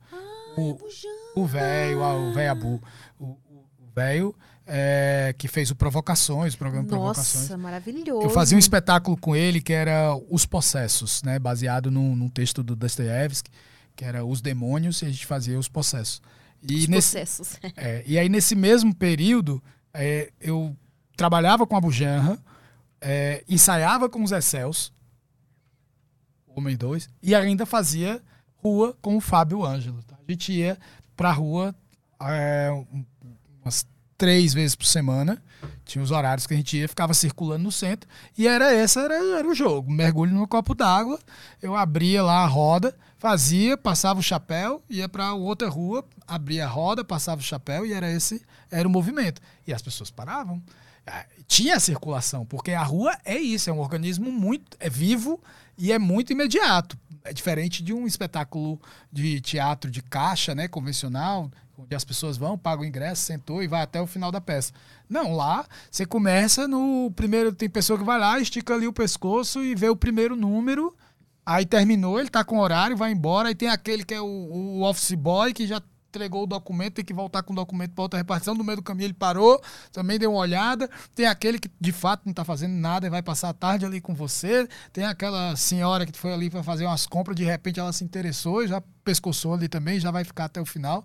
E assim vai. Então você tem que ter as estratégias de como vai é, passando o chapéu, né? Se você deixa passar o chapéu só no fim, você perdeu todo mundo que passou. Né? E Então, você acha que quem se formou em artes cênicas ah, tem mesmo um diferencial? Ou no caso do artista de rua, é a rua mesmo que vai dando. é a rua. É a rua. É a rua. Você pode, você pode ter é, é, a formação. A formação ela é importante para a gente entender que existem muitas e muitas possibilidades, várias estéticas. A gente consegue apreender dentro da universidade, né, dentro dos cursos técnicos, não só da universidade, mas dos cursos direcionados, cursos fechados, oficinas e tal, que existem técnicas e cada artista tem uma técnica que ele repassa e que essas técnicas vão compondo ferramentas que facilitam na criação e tudo mais. Porém, é só fazendo. E a rua, mais do que qualquer outra coisa, você só aprende na rua, cara. Porque a rua, ela te exige um outro time, sabe? Ela exige um olhar que é, é, é, é de muita, muita, muita generosidade, porque ela é o tempo todo em interação. Você, sabe, é, tipo isso, assim, é, o mergulho no copo d'água que eu fazia, é, eu fazia de verdade, eu mergulhava de cabeça no copo. Como assim, gente? Eu quero saber como é que é esse mergulho. Vamos mer- trazer o copo d'água aqui. O, copo, o copinho, o copinho, o copinho assim, pequenininho, com 200 ml. Aí eu mergulhava no copo de cabeça de verdade. Só que assim, eu não poderia mergulhar logo no início. Porque se eu mergulhasse no início, acabou, todo mundo ia embora, eu já não tinha que passar o chapéu nem nada. Então eu tinha que ficar embromando. Uma hora eu vou pular. É real. Hã? Pulava. Eu juro como eu pulava. E era a- apoteótico na hora que eu pulava, porque era a hora que mais estava lotado. Era a hora que mais tinha gente. Eu ainda fazia aposta. Então eu ainda apostava uma tortada na cara. Se meu mergulho fosse perfeito, eu tomava a tortada. Mas se não fosse perfeito, alguém tomava. E aí, nessa brincadeira, era que eu, eu ia. é, ia fazendo as estratégias. Aí tinha vários outros números no meio até chegar lá. Eu começava anunciando que eu vou mergulhar no copo e eu mergulhava. Honestidade, isso era real.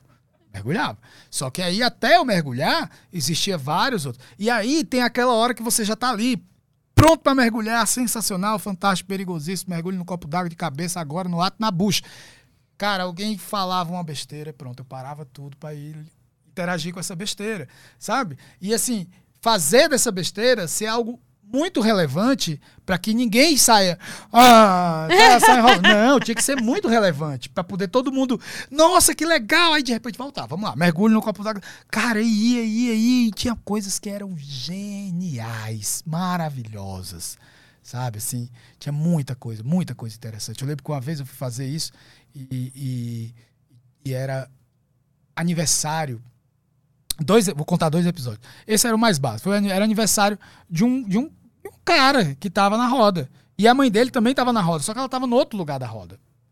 E aí era aniversário desse cara, e aí eu, esse- o outro palhaço, Zé escutou isso. Overstock's Red Tag Sale is here and the hunt is on. Bring home all your cozy, cold weather favorites at clearance prices. Deep discounts on winter's best sellers couldn't come at a better time. Warm up with hot deals on bedding and mattresses. Plus, save big on storage and home improvement for a fresh start on a new year. Spot the red tag at Overstock to make your dream home come true. Na mesma hora, trouxe o cara, para tudo, canta parabéns, não sei o quê. Aí vamos lá, apostar a tortada e tal. Aí a mãe do cara, isso, fulano, quando foi na vida que você teve a oportunidade de tomar uma tortada? Olha a conversa, né? E aí, era muito engraçado isso. E, e a outra foi Minas Gerais. Tuí, Minas Gerais. Fui lá no, no BH, lá no parque. é, no parque. Como é o nome? Aquele parque que tem lá no, no centro mesmo. É, o- é, Parque das Artes, eu não lembro como é, como é o nome agora. Mas enfim, eu sei que cheguei lá, meio de última hora, era o último dia que eu tava em BH, decidi fazer uma roda de rua. Aí cheguei, fui lá, se- sempre- geralmente eu pergunto, fui lá no, no- no setor onde tem o, o- a administração. Aí eu disse, olha, eh, eu queria saber como é que eu faço aqui pra me apresentar, eu tenho um número de rua e tal. Aí o cara, não, você tem que preencher um ofício, mandar pra cá com o projeto e tal, e aí a gente aprova e tal. Disse, moço, não, peraí, você não tá entendendo. Peraí, vamos lá, vamos de novo, deixa eu te explicar aqui. Eu estou indo embora amanhã. Então, eu só tenho hoje pra fazer. Então, era hoje. Tem como fazer hoje? Aí o cara, ah, então tá bom, vai lá na Praça do Sol. Aí eu cheguei na Praça do Sol, tava no sol. Como é que alguém vai ficar na roda num sol quente na cabeça? Não- ninguém vai ficar no sol quente na cabeça. Aí o que é que eu fiz? Comecei a circular e encontrei a Praça do Trenzinho.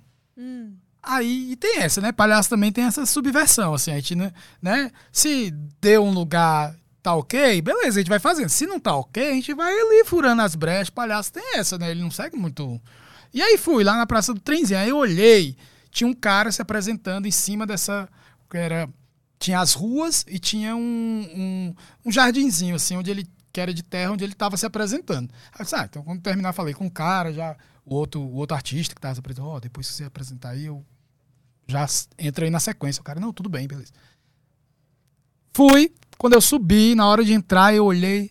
Aí eu disse, pô, mas o pessoal tá passando lá embaixo, né? Na rua, não é aqui em cima. Eu acho que eu vou ali pra baixo. Desci, botei minha malinha, comecei. Pá, comecei. Cara, foi juntando gente. Mas foi juntando gente. Foi juntando gente, juntando gente, juntando gente, juntando gente. Quando eu vi, tinha gente em árvore pendurada. Assim. Nossa, olha. Eu disse, olha, caramba, essa roda tá fantástica. Só que aí esse monte de gente começou a atrapalhar a passagem do trenzinho. Obviamente, né? Tinha que atrapalhar alguma coisa, senão não era nem palhaço, né? Aí chega o segurança do parque pra dizer pra mim que eu não podia ficar ali. Só que ele chegou, eu já tava no fim, da, dali eu já ia mergulhar no copo d'água, eu já tava passando o chapéu, era hora de eu passar o chapéu. Só que eu não passava o chapéu, eu tinha um, um saco mágico, que aí eu transformava dinheiro em confete. Ó. Depois eu recebia todo o dinheiro ali e eu transformava, fazia uma mágica e transformava em confete. Beleza, aí era tanta gente que eu não fui atrás do dinheiro. Eu simplesmente parei e as pessoas vinham me dar o dinheiro. Eu lá, super feliz, chega esse segurança, esse bendito segurança do meu lado, assim, parecia um encosto. Aí ele disse, ó, porque você não pode ficar aqui, não, você não pode, tem que sair daqui, isso aqui. Espera aí, só um minuto, só um minuto agora não, esse não é o momento. Né? É, pera- Peraí, eu vou já sair, mas não é agora. Aí ele, não, mas você tem que sair agora, porque eu tô, tô- Não, não, calma, calma, que não é assim que a banda toca. Calma aí. Ainda tem muita coisa eu fazer aqui. Calma, calma, calma. Não, mas meu amigo, é o seguinte, eu não vou sair nessa hora, porque agora é a hora do dinheiro. Eu vim pra cá também por isso, e depois eu vou fazer um número e acabou o número. Então tá tudo certo. Ele, não, você tem que saber. Gente, é o seguinte, esse pessoal tá querendo me tirar daqui. Vocês querem que eu saia daqui? Aí todo mundo, deixa ele, deixa ele. Deixa... Cara, imagina, aquele tanto de gente dizendo deixa ele. É isso que eu falo do poder. Na hora, os seguranças se afastaram. Aí eu fui transformar o dinheiro em confete. Na hora que eu transformei, deu um vento, levou o confete todo na cara do segurança. O povo vibrou, parecia um gol. Ah! Todo mundo se sentiu contemplado pelo aquele momento. Eu entendo que era o trabalho do homem, mas aconteceu. Ele podia ter esperado, né? Não esperou. Levou o Pronto. confete na cara. Levou o confete na cara. Fui lá, fiz o meu mergulho e fui-me embora. Ajeitei minha malinha e fui embora. Mas isso era muito legal, cara. Ah, ficou, ficou para a história. Foi pra história. Escrevi depois um texto lindo sobre isso. Ai, onde é que tá esse texto? Ah, eu publiquei numa revista, não sei se essa revista ainda. Eu não tenho mais o, o texto, que procurar. Mas é, foi publicado numa revista chamada Revista Pan. Aí eu também não sei se essa revista ainda tá no ar, é uma revista digital. Era isso. Vamos ver se você vai saber quem perguntou isso aqui. Olha, meu Deus. Pergunta como anda o carretel. Ô, carretel! Rapaz, quem será que perguntou do meu carretel? Meu carretel vai bem, rapaz, com as hemorroidas e tudo. Foi o Rafa da Express. Gente, Rafinha, maravilhoso. A história do carretel. Gente, é o seguinte, assim, esse negócio tem muito nome, né? Todo homem tem muito nome, né? Carretel, o, o ânus, né? Carretel chama o Anos. o É, ânus. carretel. É, o brioco, né? Toba, copinho, tem muito nome. Tem, Tem muito nome. muito, né? Mas eu gosto da palavra carretel, eu sempre falo carretel, o povo começa a rir dos carretel aqui, né? Mas é isso, eu- ah, o carretel vai bem, anda passando bem, tá tudo, tá tudo certinho, né? Com muito prazer. muito prazer, inclusive a- a- é- é, eu tenho, né, eu tenho toda uma teoria sobre É, inclusive de palhaço, que a gente tava falando de palhaço. É, quando, eu, quando eu comecei, né, os palhaços faziam um, um palhaço chama Bufão, que é um palhaço mais imoral, mais sacanha, mais é, deformado e tal. Ele tem essa, essa, esse, esse, essa característica, né? Tipo o palhaço em pedra, pedra bruta. Ele é, ele é mais. É, é, é- mais grotesco, digamos assim. Grotesco. E aí, eu sempre brincava e tinha toda uma teoria. Eu criei, inclusive, oficinas é, para trabalhar a bufonaria. E, e eu tenho a teoria de que o cu é o que nos une, né? O cu é o que nos une. É, o cu é o que nos une. É Porque... um bordão. O cu é o que nos une. É, porque Ah, a gente- mais uma dessa aí em algum lugar, né? a gente, a gente pode até ter. Eu queria que a Thalita viesse aqui sempre. E aí, retomando aqui o, o cu alheio. É, o cu, eu, eu falo, o, o cu é o que nos une, porque, independente do gênero, se você tem, né? Se você Quem tem cu tem medo. Se tem xota, se você tem pinto, tanto faz. Todo mundo tem cu, cara. Todo mundo tem cu. Todo mundo tem cu. Né? Então, Ele une todo mundo, todo mundo é democrático. O cu é democrático. Acho que não, só vi duas aí. Então eu comecei Pode a. olhar também, vai que meu olhar tá meio.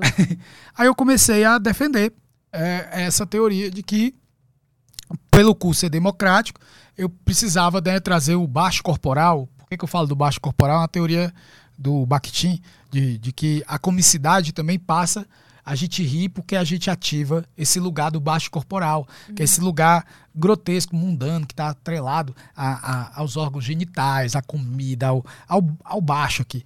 E aí eu disse, pô, é, é, existia no mundo antigo, né, no, no- na- na- desde a Idade Média, na Grécia, existia muito a, a ideia de, de homenagem ao falo, né? Que era.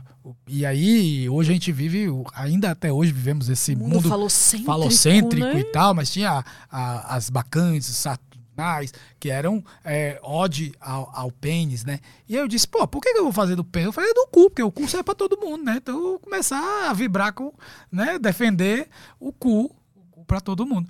Então, é, e aí eu fazia um, um- um- um uma apresentação de burlesco, onde eu fazia um bufão que era, é, para quem não sabe, as artes burlescas, ela, ela tem como característica, né, aquelas apresentações que geralmente incluem é, um striptease, né?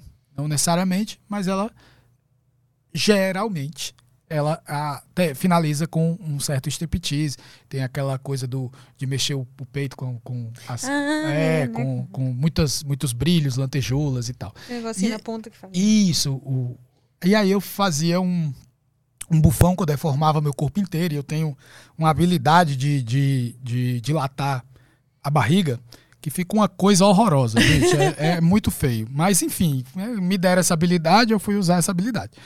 E aí eu me cobria, eu fazia esse corpo completamente deformado, é, cobria o corpo inteiro de purpurina dourada e usava uma saia de banana que eu ia dançando Banana Boat Song, que é a Hey, yeah, oh.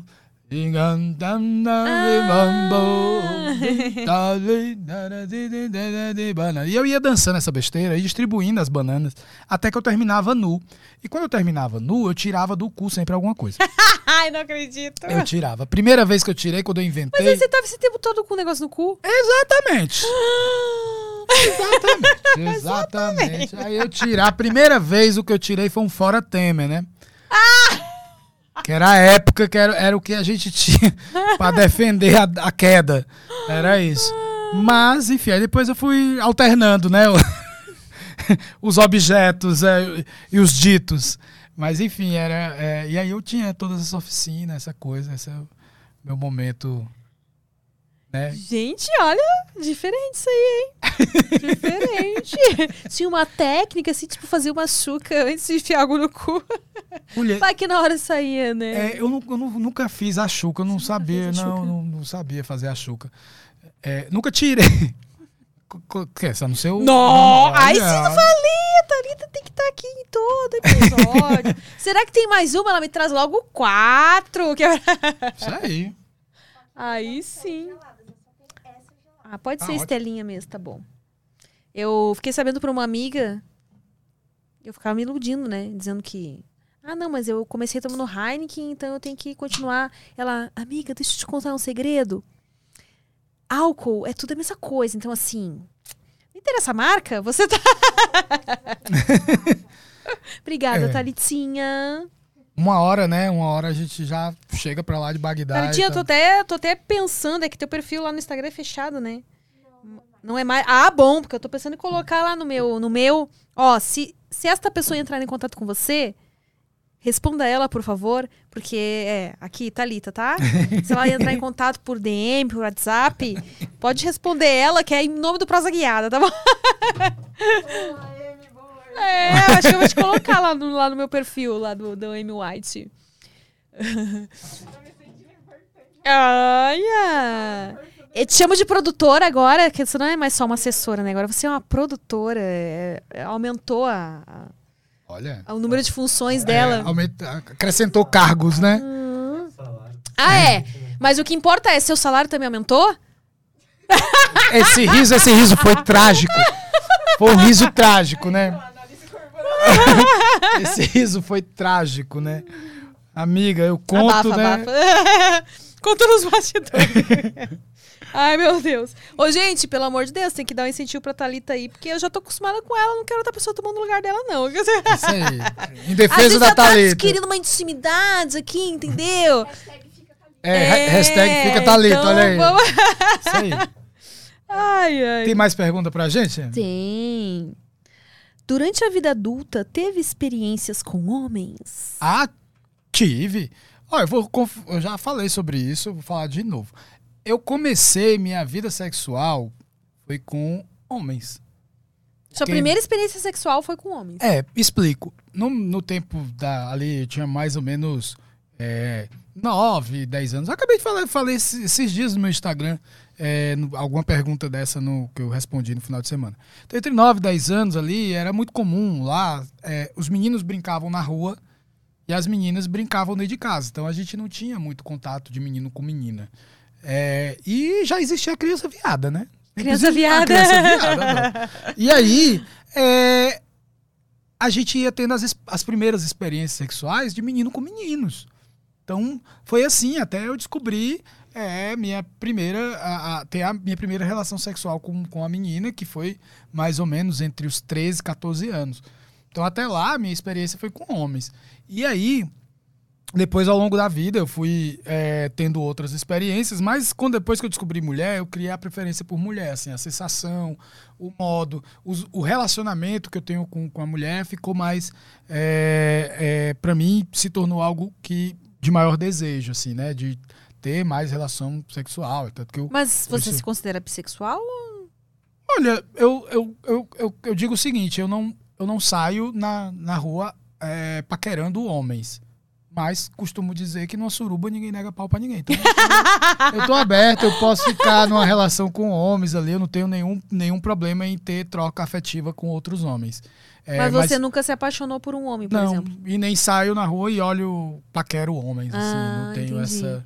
Mas quando você disse que teve as primeiras experiências sexuais com homens, tipo, era o quê? Beijo na boca? Teve. Ah, beijo na boca, teve chupa penetração, pinto. chupa pinto. É, a primeira vez que eu fui, que eu fui, que eu fui dar minha bunda, eu fui peg, gente. Ó, eu fui peg. Galera do corte, fique atento aí. A primeira vez que eu fui da minha bunda, É. você foi pego? Fui peg. Fui peg. Foi no, foi no quintal, escorado num tanque.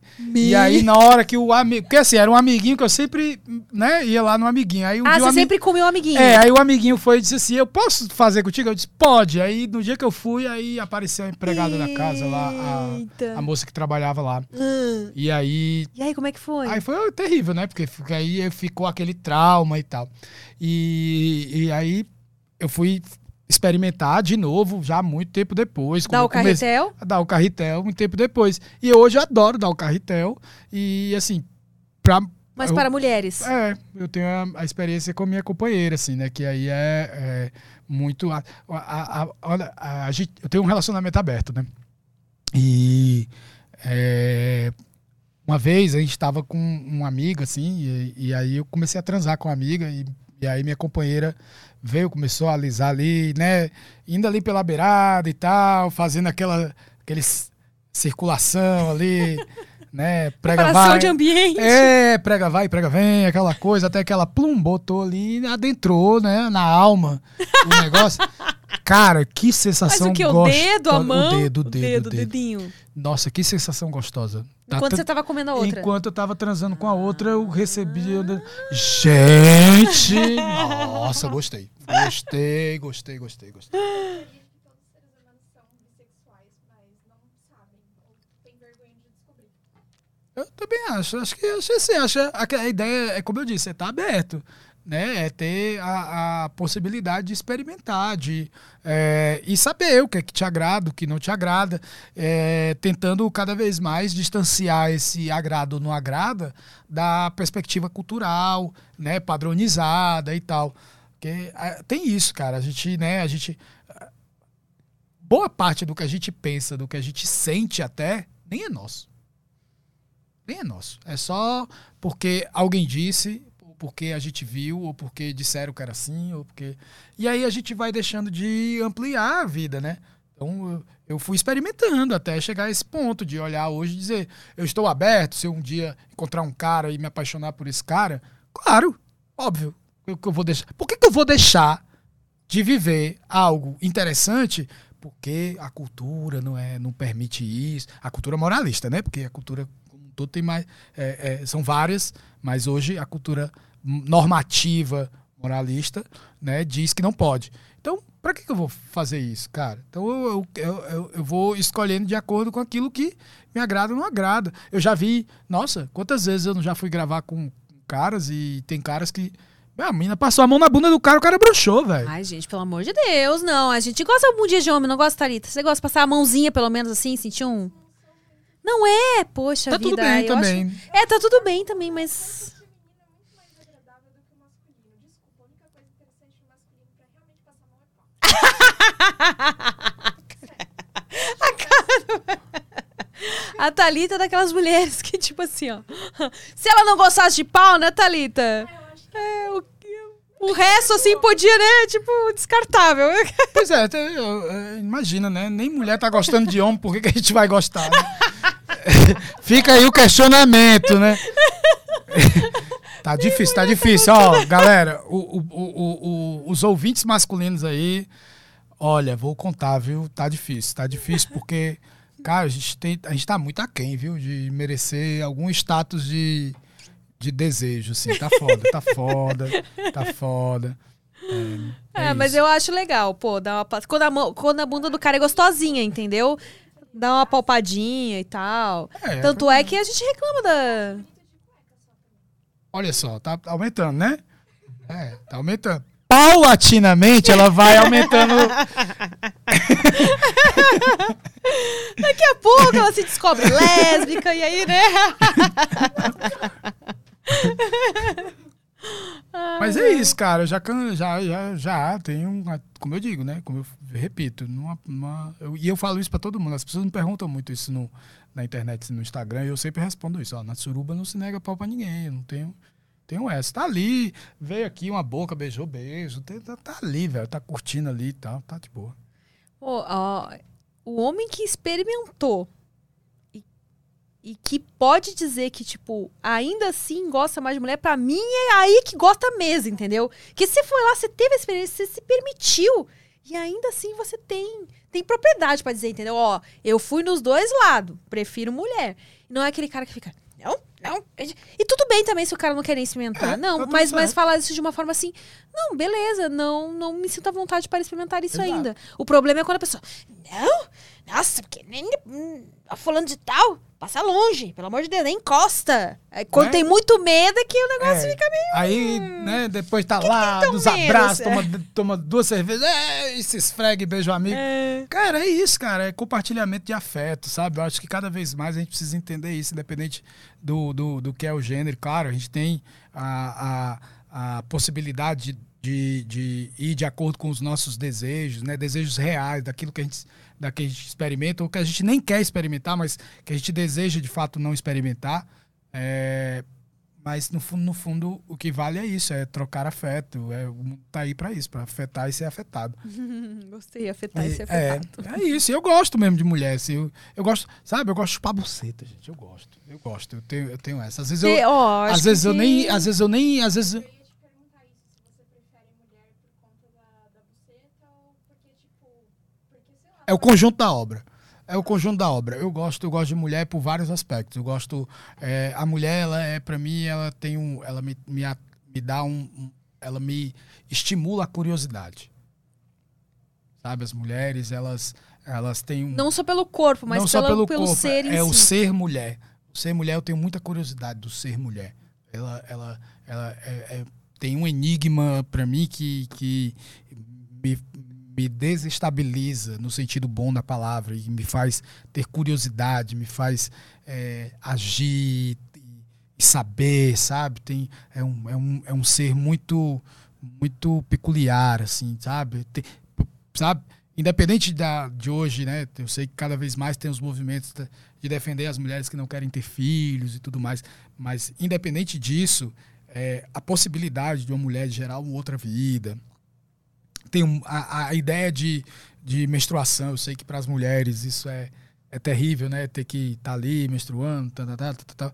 mas é curioso, para mim é curioso, sabe? Assim, eu, eu vendo aqui de fora, eu tenho essa curiosidade de, da variação de humor, né? Da, da capacidade é, ativa das mulheres, né? De ser agilizadas, de ver é, é, é, a curiosidade pelo, pelo, pelo modo como as mulheres veem o mundo. Eu, eu tenho muita, sabe, o, o, a, própria, a própria parte física, não no sentido estético, mas no sentido biológico também, das terminações nervosas, o órgão genital feminino, o tanto de, de terminações nervosas que tem ali, sabe? Tem o clitóris que é responsável só para dar prazer, gente.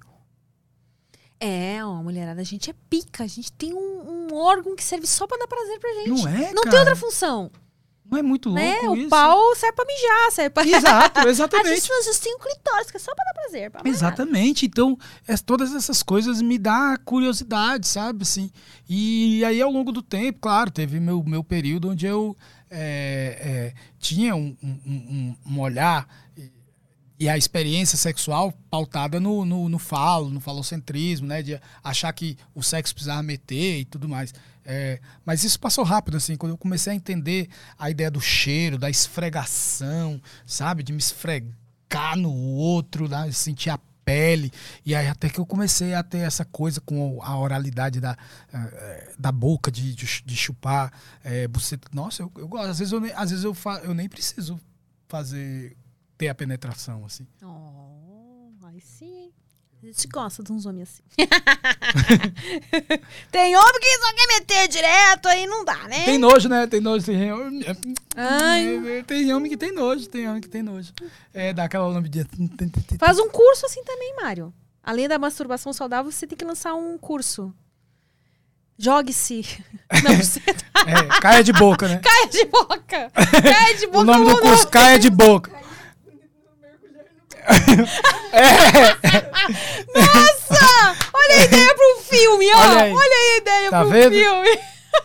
Você vai mergulhar no copo no final, não. Na verdade, você tá mergulhando numa buceta, né? Exato. Meu Deus do céu. As Ah, eu tenho que me controlar. Você viu, Thalita? Que agora tem gente que reclama que eu, que eu rio, que eu dou risada muito perto do microfone, que a minha risada é estridente. Então, eu tenho que controlar a minha risada agora. Ai, se eu posso com isso.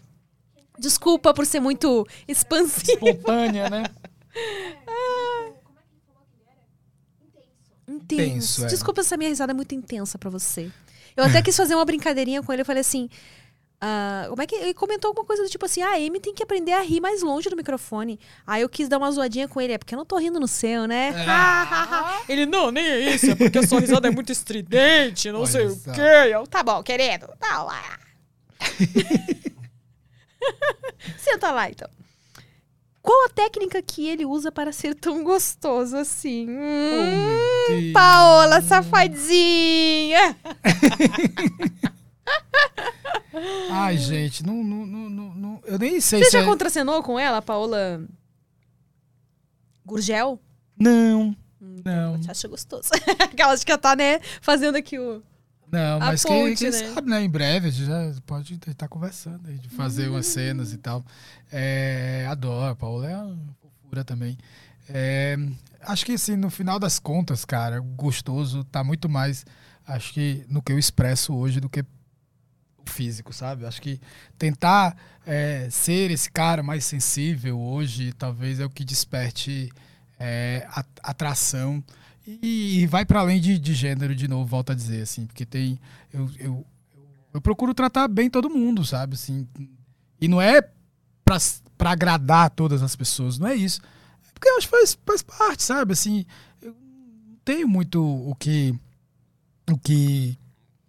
Do que ficar reclamando, apontando e tal. As pessoas são as pessoas, elas, elas, são, elas são incríveis do jeito que elas são, independente de ser quem são. E a aí- mulherada, a mulherada curtiu quando você entrou no pornô. Porque se for, você é um, um ponto fora da curva aí do, do que elas estavam acostumadas também a ver de homem na pornografia, pelo menos aqui no Brasil, né? Ah, Porque realmente você mostra esse seu lado mais humano, assim, não é só tipo assim, ah, o cara que tá lá só pra meter, né? E, e também porque elas estavam sedentas, assim. A mulher sempre reclama que tá sedenta de ros- rostinhos novos no pornô masculinos, né? Sim. E É, o pornô ele, ele, ele tem essa restrição, né, com o masculino, assim. Não há uma, uma variação do, do masculino, né? Sempre, eh, geralmente, são os mesmos, né, que que que estão ali. Aí eu falo isso até por mim mesmo, assim, de tipo tem uma hora que até eh, hoje já nem tanto, mas quando eu entrei eu era, fui muito requisitado para fazer muitas coisas e tava ali e tal. superprodução também, até porque, Superprodução, né? por Pô, você já é ator, né? É, por facilidade, né, de, de interpretar e tal.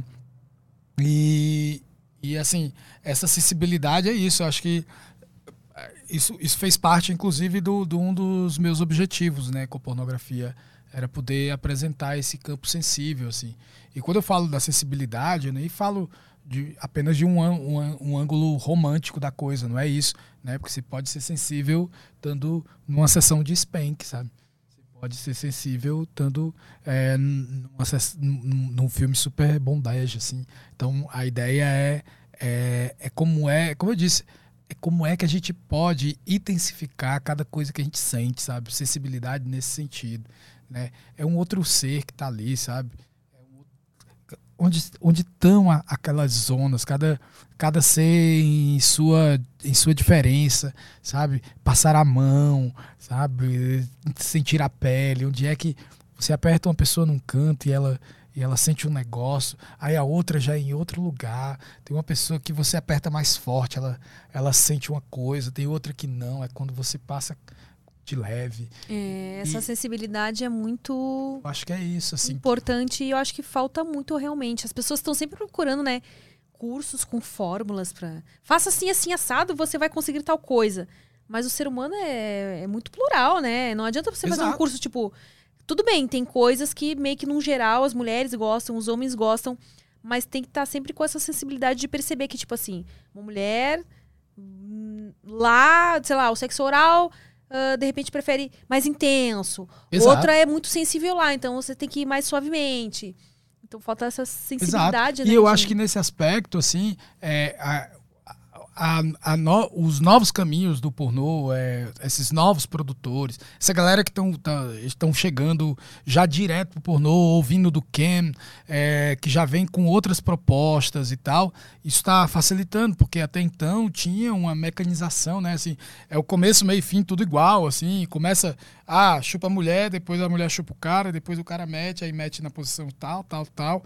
Se for a da bunda grande, aí termina sempre com, com uma mulher de quatro. tá?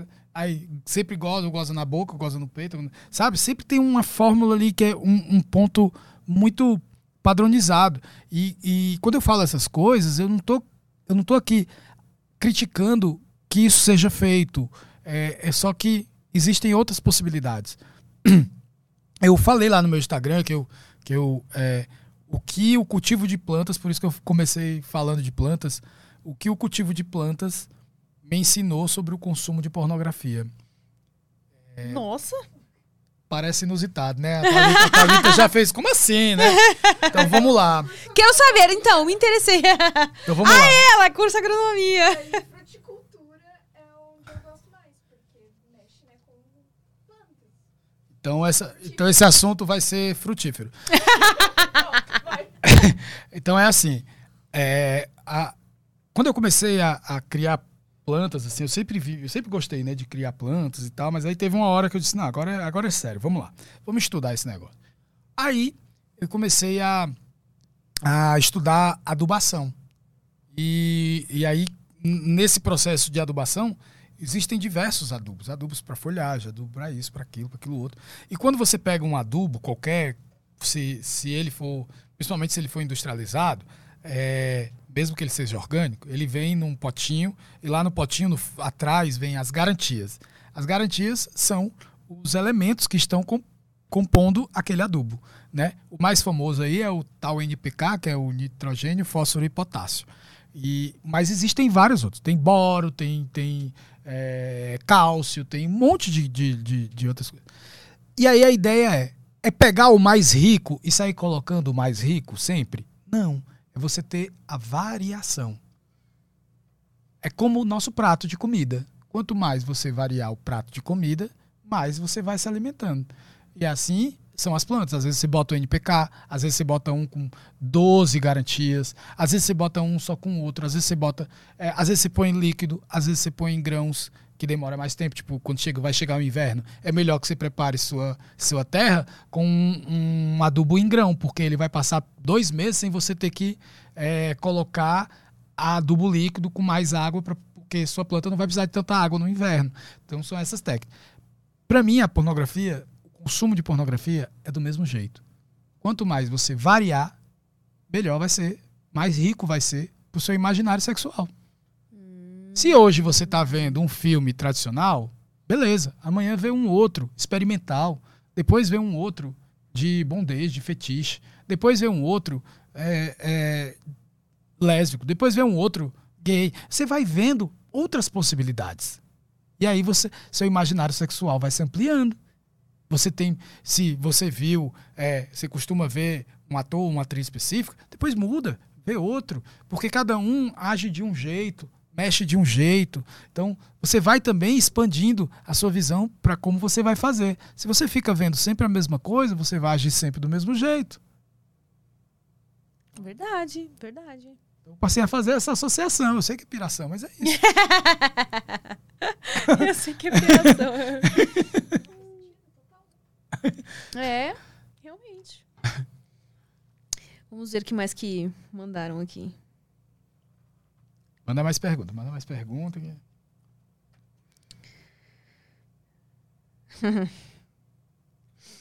Essa risada. É a a Lizzie. Sonhando com uma gravação nossa. Sim, você também, Amy. pra dona Judi- Judith Blair, Quente Clube. Opa! Sobre as mudanças do OnlyFans, apenas uma troca de plataforma ou o reconhecimento perdido dos sex workers? Eu Eu confesso, fundo essa, essa- esse questionamento, hein? é, eu confesso que ainda tá meio nebuloso, porque eu vi, né, eu vi muito, ainda não teci nenhum comentário sobre essa questão do OnlyFans. Você tem OnlyFans, né? Tenho, tenho. OnlyFans, aquele Mário. Aquele Mário. É, eu, eu fiquei ainda um pouco confuso porque é, eu vi muitas pessoas falando várias questões, né? Eu vi que ia, ia acabar o, o conteúdo adulto, aí vi depois é, pessoas falando que o que ia acabar não era todo o conteúdo adulto, mas era que os produtores de conteúdo continuariam, mas quem é só usuário da plataforma não ia poder postar conteúdo, e aí eu fiquei meio na dúvida se é porque alguém posta nas DMs, que no meu caso não tem, mas se alguém troca nude com, com assinante na DM. É, aí depois veio outra informação que era. Não, o que, tá, o que não vai poder não é, é pelo OnlyFans acessando o browser. O que vai- não vai poder é pelo aplicativo, porque os, os aplicativos precisam passar, por exemplo, pelos Androids do Google Play ou do, do App Store. Aí lá eles não aceitam conteúdo adulto, mas pelo browser ia continuar. Outros disseram que já não vai continuar de jeito nenhum. Então, Mas a gente recebeu comunicado finalmente o e-mail oficial do OnlyFans, né? é, eu não recebi. Você não recebeu? Não. Saiu o e-mail oficial. Ah. Só que tá em inglês e eu ainda não. Mas. É, eu não recebi ainda, então por isso que eu tô Então, assim infelizmente, te lembra, Thalita, que se perguntou? E aí eu. Não, mas eu tô esperando um comunicado oficial do OnlyFans. Chegou o comunicado oficial do OnlyFans. E aí, partindo da pergunta, é, a questão toda é, é entender a, a conjuntura mesmo do que a gente está vivendo hoje, desse, dessa ascensão do, do, do pensamento conservador, né? E, e como isso é, atinge o, o lugar do, do, do, dinheiro, né? Do capital, assim. É, é um universo bilionário, a pornografia.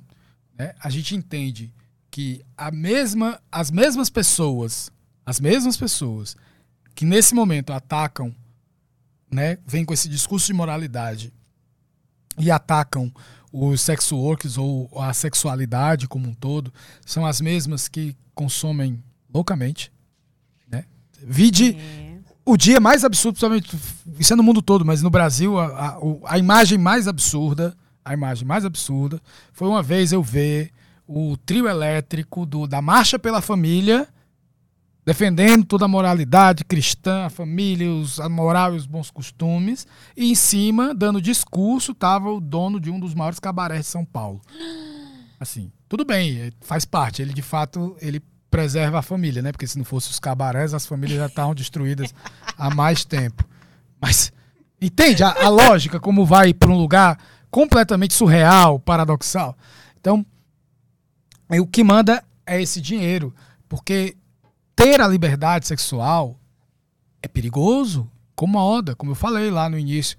A, a, a energia sexual, o poder dessa energia sexual é um poder transformador, é um poder criador, criativo, e ela vai, vai interferir em tudo na sociedade. Imagina uma sociedade onde esses moralistas não teriam mais controle sobre o corpo do outro, porque tudo se passa nessa história. A sociedade do controle é essa né? Como para quem quiser aí ver todo o pensamento do Foucault. É isso, é o controle sobre os corpos. O que o que o, o não o Cristo em si que a gente falou naquela hora, mas o que os cristãos e, a, e, o, e, o, e o universo do cristianismo fez dominar o corpo. O corpo que não pode dançar, o corpo que não pode ter prazer, o corpo que não pode rir. É o corpo dado apenas ao sofrimento. Porque na teoria Jesus sofreu, todo mundo tem que sofrer. E não é. E é amor, é o contrário. Não tem sofrimento. Tem sofrimento. Então, a gente tá, tá vivendo isso e, inevitavelmente, vai cair sobre o, o sexo work. Há um desmerecimento porque todas as pessoas, dentro da perspectiva dessa, dessa classe dominante moralista, quem faz, quem produz o lado sexo work não serve para nada, é um ser descartável. E aí, de fato, entra é o desmerecimento do sexo work, porque é descartável. Porque na perspectiva do que a gente cada vez vê o sexo como um lugar descartável, os corpos como um lugar descartável. Então, depois que a gente abolir essa bunda aqui, vai ter outra. Depois que a gente abolir esse pinto, vai ter outro. Né? A gente consome na escondida. Eu não quero eu não quero, sabe? O pensamento moralista é, eu não quero ser visto o que eu vejo. Eu quero que se mantenha escondido, porque eu preciso preservar essa família destruída, essa família de aparência, sabe? Eu preciso preservar, como dizia o nosso excrementíssimo presidente, que defende lá Deus, as porras, as pataquadas toda, mas que tinha um apartamento só para comer gente. Era isso que ele dizia, tá lá gravado. Tem vídeo falando. Então, é isso. O que esse cara quer é poder ter toda a estrutura da família, porque é política, e é política no, no, no sentido mais pejorativo da palavra. Porque como é que a igreja vai dominar esse é, os neopentecostais chegando cada vez mais, invadindo a política e querendo dominar. Como é que ele vai manter esse rebanho se esse rebanho estiver livre e feliz com seus corpos? Ele não vai conseguir. Ele não vai conseguir. Então, é isso, é isso que a gente precisa pensar. E, e aí, no final das contas, é vai se o OnlyFans, existem, aparecem mais 10 outros. E o consumo vai continuar aí. A gente precisa começar a discutir mais do que se a plataforma vai morrer ou se não vai morrer, é para onde estamos indo como sociedade. A gente quer esse permitir esse domínio dos nossos corpos?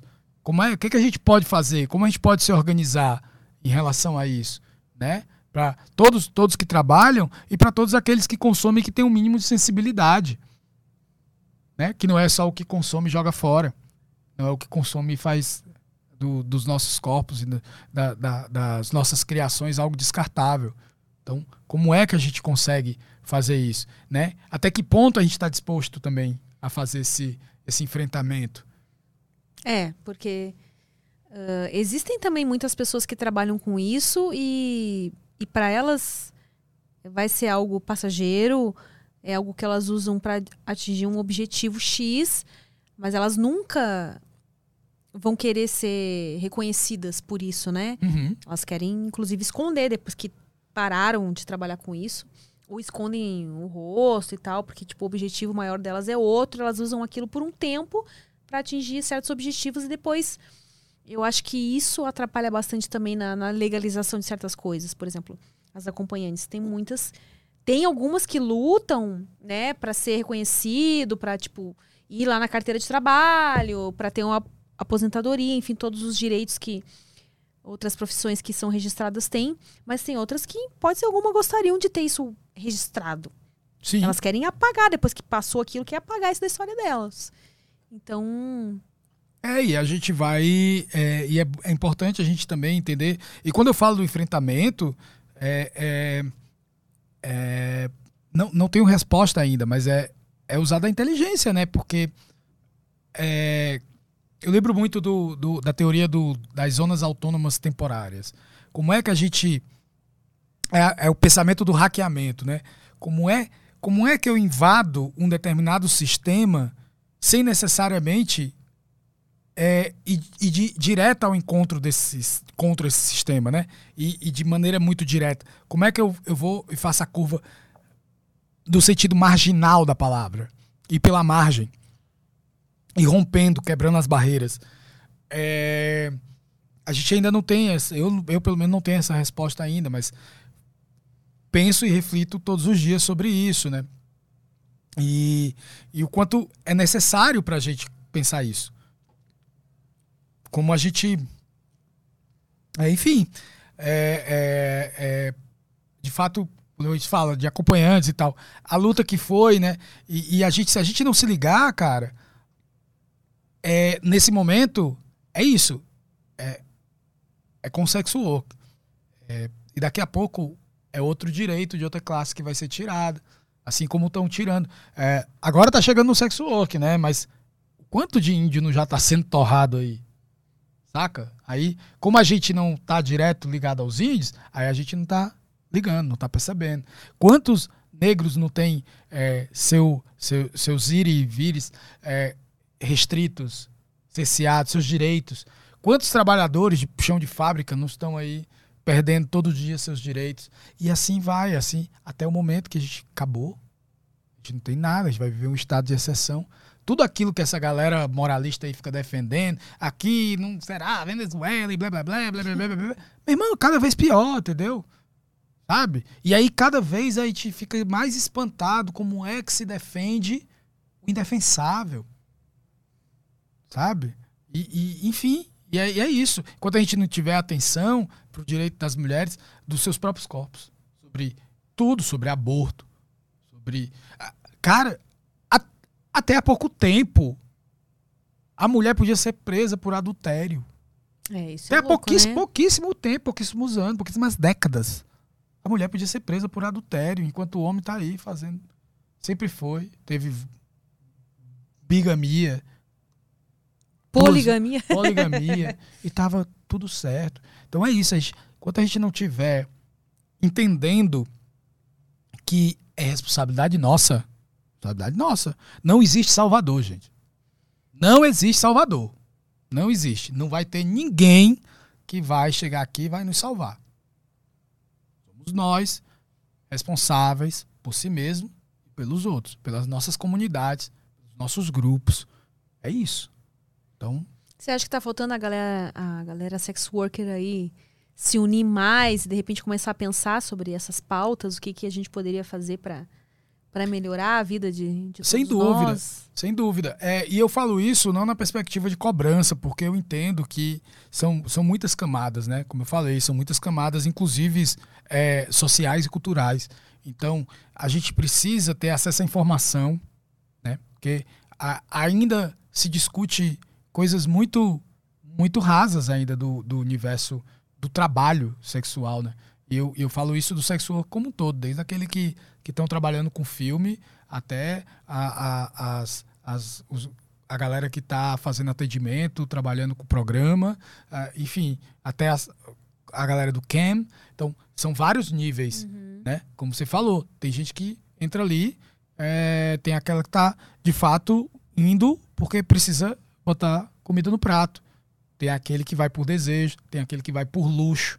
Tem milhões de, de, de possibilidades. E aí tem pessoas que têm um acesso à informação de um nível, outro de outro. A questão é, é sempre essa. Né? Às vezes é o, o que está no, no ápice da. Né? Pega no exemplo. Às vezes, muitas vezes, aquela. A, a, o- a pessoa que faz o programa de luxo, ela não está preocupada com as outras classes, se vai ter carteira de trabalho, se não tá. E a outra que está lá indo por conta do prato de comida, ela também não tem ainda a informação necessária, o estímulo necessário, o caminho necessário para poder brigar pelos seus direitos. Nem sabe que pode brigar pelos seus direitos, porque ela mesma já internalizou a exclusão.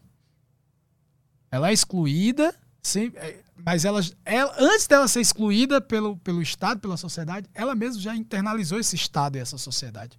Que ela tá, que, que o que ela tá fazendo é errado, que Que ela, ela- é ela, quem né? é ela para lutar pelos direitos Exatamente. dela. Então, é, tra- equalizar isso aí é o nosso primeiro desafio. né? Como é que a gente vai fazer isso? Não sei, mas é, isso é, é um dos fatores que precisam ser é, é, organizados nesse sentido, né? É, ser, esse é um, um- essa é uma das problemáticas. Então, acaba agora a gente tentar pensar juntos como é que a gente pode resolver essa, uma- essa problemática que é uma delas para poder a gente ir atrás dos direitos. Cara, tava aí há pouco tempo, pô, vacina, velho. Os garotos de programa, o- a pessoa que faz programa, tentando entrar nos grupos prioritários. Porque isso, atendem pessoas. É, isso é verdade, né? Atendem pessoas. Então, por que não? De forma que não tem nem como isolar. E não tem. Difícil, né? A pessoa fazer um programa, ai, não, não tem beijo na boca, não tem.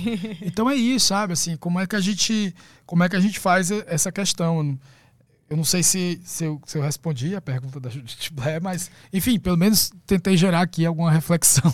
É, esse é o tipo de assunto que até então ele gera muitas reflexões, poucas respostas ainda, né? É, Porque é complicado, é um terreno bem complicado mesmo. é que ele, é- ele ainda é nebuloso, porque ele é marginal, né? Ele tá, ele tá num lugar escondido. Então, até refletir sobre ele ainda é um lugar de refletir E é aquilo que você escondida. falou, realmente tem muitas pessoas que querem que continue escondido. Aquela coisa do escondido é mais gostoso, né? Porque tem muita gente que tá nisso por prazer, por puro prazer, tem a sua parcela de fetiche e tal. Então, Sim. É, as vidas duplas, né? Aqui eu sou uma coisa, ali eu sou outra e tal. E tá tudo bem, tá tudo certo. A única questão é essa, que a gente tem que ficar atento a entender que a- as camadas são diversas e que se a gente não tomar conta, se a gente não se der conta, se a gente não tiver atento e forte, é preciso estar atento e forte, a gente, a gente vai acabar. né? Todos os grupos minoritários é isso. Vai acabar.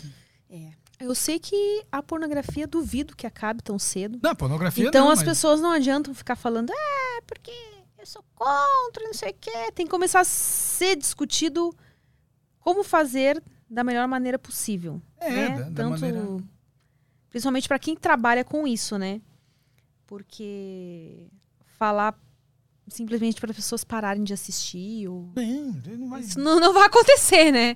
Então, qual, qual seria a maneira mais, mais saudável para todos, né?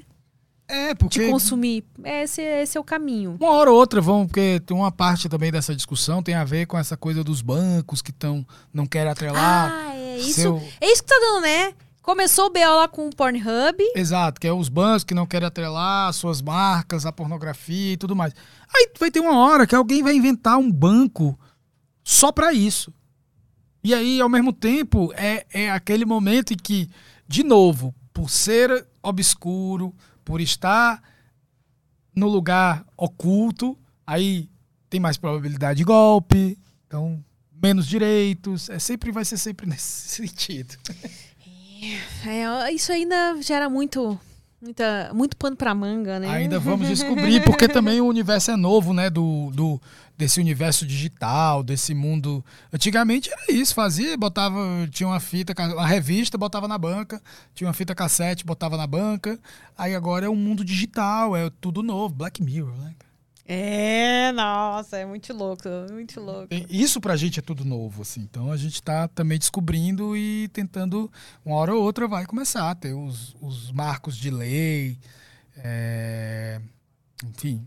É, assim como eu. já come- começaram, né, alguma, algumas coisas do tipo. Já tem alguma coisa de internet, de leis de internet, assim, né? Tem, tem. Que tem ainda, um- claro, não estão bem. é, Mas tem- já, já iniciou o processo de crimes Isso. digitais. Da, da, da. é, não tem um não acordo. pode falar tem- qualquer coisa ali na internet. Não tem um acordo ainda, né, universal sobre isso, mas cada país tem suas leis, tem seus modos. O Brasil também tem o dele e a gente também precisa ficar atento porque cada vez mais pode ser que esteja ali enquanto a gente está se distraindo aí com uma balela de voto impresso, pode estar, né, outra lei que pode estar sendo alterada e subvertida enquanto a gente se distrai. Mário, curti muito a nossa prosa. Ah, Queria que você deixasse um recado pra galera onde te encontrar, onde te seguir, o que você quiser falar. Tem mais uma no site? Ah, então peraí, ainda bem que Opa. você me avisou, Lucas, porque quase que eu encerro sem ler a outra pergunta no site. Inclusive, última chance, se você quiser agora. Vai. é, faz pergunta aí, gente. o Adalton Silva de novo. Mas, gente, esse homem é espetacular, que papo mais delícia, tá abrindo muito aqui a minha mente. Queria sentar com ele no recreio.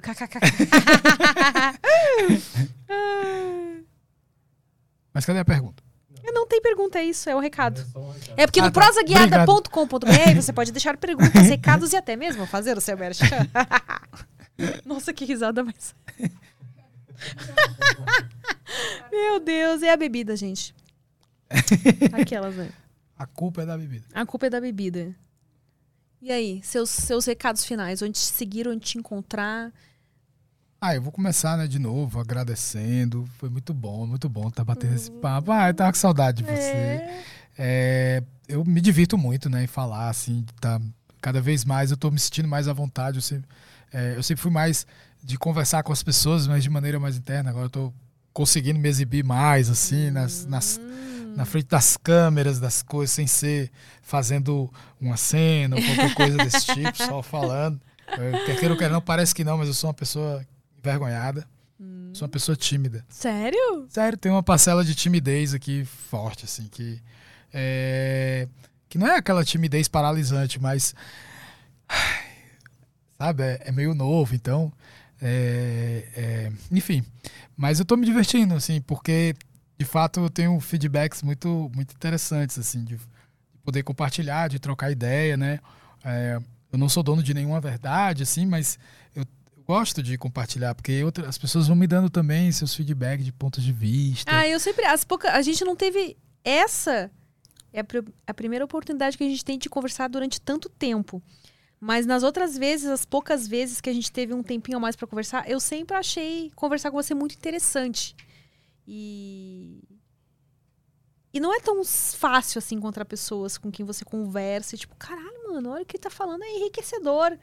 E eu sempre achei que você teve bastante coisa pra pra entregar, assim. Na cultura do palhaço, uma das coisas que eu aprendi que, que fez com que talvez é, é, isso acontecesse é, é, é ser, ser interessado é mais importante do que ser interessante.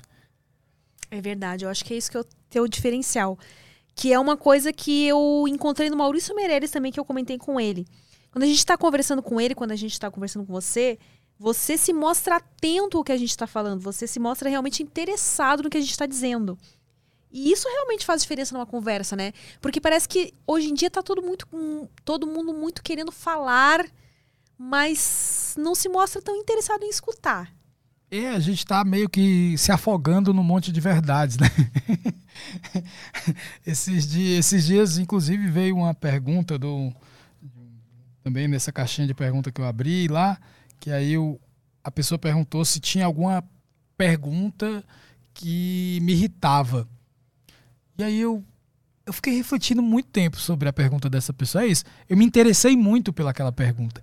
E aí eu, eu, eu a única coisa que eu consegui refletir foi, cara, tem pergunta que me irrita. Acho que tem verdade que me irrita. Porque a pergunta, ela sempre abre caminhos, né? Quando eu, quando eu começo a ouvir o outro, eu- que eu começo a perguntar coisas na minha cabeça sobre o que o outro tá falando, eu começo a ir para muitas reflexões, muitos caminhos, vai expandindo a minha mente. A verdade é que é limitadora, né? Assim, e quando eu tô falando isso, isso não é uma verdade, não. Pode questionar também. é, é, é nesse sentido, assim, porque é aquilo e pronto, acabou. Aí você fica, tá, então se é isso, então é isso, vai, vai. Então, então é, é, ser interessado é, é isso, eu me interesso pelo que, por esse momento, pelo que a gente está conversando, pelo que as pessoas perguntaram, né? Eu tento refletir aqui, ainda mais que tendo em vista que a gente tem não só o vídeo, que no fundo, no fundo, pode fazer expressões e enquanto eu estou pensando, mas tem as pessoas que estão ouvindo, então eu também tenho que me interessar por essas pessoas que estão só ouvindo, porque se eu ficar aqui em silêncio pensando sobre isso, fica um buraco lá naquele para as pessoas. Então tem todas essas questões que, que, que eu vou pensando, assim, eu estou falando aqui de, de, de preceitos técnicos, mas mais do que isso é se interessar pela vida, se interessar pelo outro, se interessar por tudo que está acontecendo, se interessar por, por isso que a gente está vivendo, sabe? É muito, sabe? Eu me interesso. Estava aqui ana- alisando, alisando a almofadinha que tem aqui do lado, gente. É uma almofada, né? a almofada rosa pink, sabe? Que tem aqui, para quem não tá enxergando. É uma almofada. E eu tava aqui alisando. a- Agora é tipo pra cego ver, né? Que não tem um negócio assim que você. É, você vai dar né? audiodescrição, né? Ó, tem aqui, tem, tem, tem, tem duas coisas. Tem, um, tem uma almofada pink de pelinho e tem um outro, tipo um tapetinho que fica em cima do sofá, que também é Peleguinho, que nem o gaúcho diria, um pelego. Um peleguinho, branquinho também. Então, assim, aí eu vou me interessando, sabe? E a vida vai se tornando interessante. E aí eu acho que isso faz das pessoas também interessante. Porque elas se interessam. É, é muito chato, de fato, quando você tá do lado de alguém e que esse alguém não se interessa, né? É. Alguém que não se importa. É tão triste, assim. Eu fico. Eu, eu, eu, eu sinto. Não é tristeza, mas. Sei lá, eu não gasto meu tempo. E, tipo, você está falando, a pessoa vem que a pessoa tá tipo, aham. hum, tá bom. Aí vou continuar falando por quê, né? É, não vou gastar meu tempo ali. E aí, enfim, aí eu tenho, eu agradeço assim muito a, a- a esse momento, a estar aqui, a estar nessa possibilidade, né, de trocar essa ideia, de receber essas perguntas e tudo. E aí dizer para que, assim, hoje, hoje basicamente, é, eu agora que eu estou começando a aprender, como eu falei, mexer em redes, essas coisas, então acho que o, o lugar que é melhor para entrar em contato, para saber o que é que eu estou produzindo, o que é que eu estou pensando, é o Instagram, que é arroba aquele Mário. E vai estar aqui na descrição, né, Lucas? Inclusive lá no Instagram tem um link na bio dele. É, Todo Instagram tem um link na bio, gente. Fiquem atentos Exatamente. a esses links na bio. Aí no link da bio, aí você encontra todas as outras plataformas da qual eu apresento de maneira muito gentil, generosa, todo o meu conteúdo adulto, né? Tudo aquilo que eu não posso mostrar aqui agora nesse momento, a gente mostra lá. E tá lá o Carretel também. É, o Carretel. Eu e o Mário temos filmes juntos. Temos. Inclusive, É. o primeiro filme que a gente gravou. Foi uma Foi super produção. Pô, cara, era muito Chama legal. Cinderela Urbana. Pra quem quiser assistir, tá no Sexy Hot. É muito legal, aquela historinha é muito boa, muito boa. Muito legal. Que é simples, mas é tão lindinho. Pros Isso- podólatras de plantão, Os entendeu? podólatras de botão. E aí Que, você tava voltando, né? Eu estava voltando.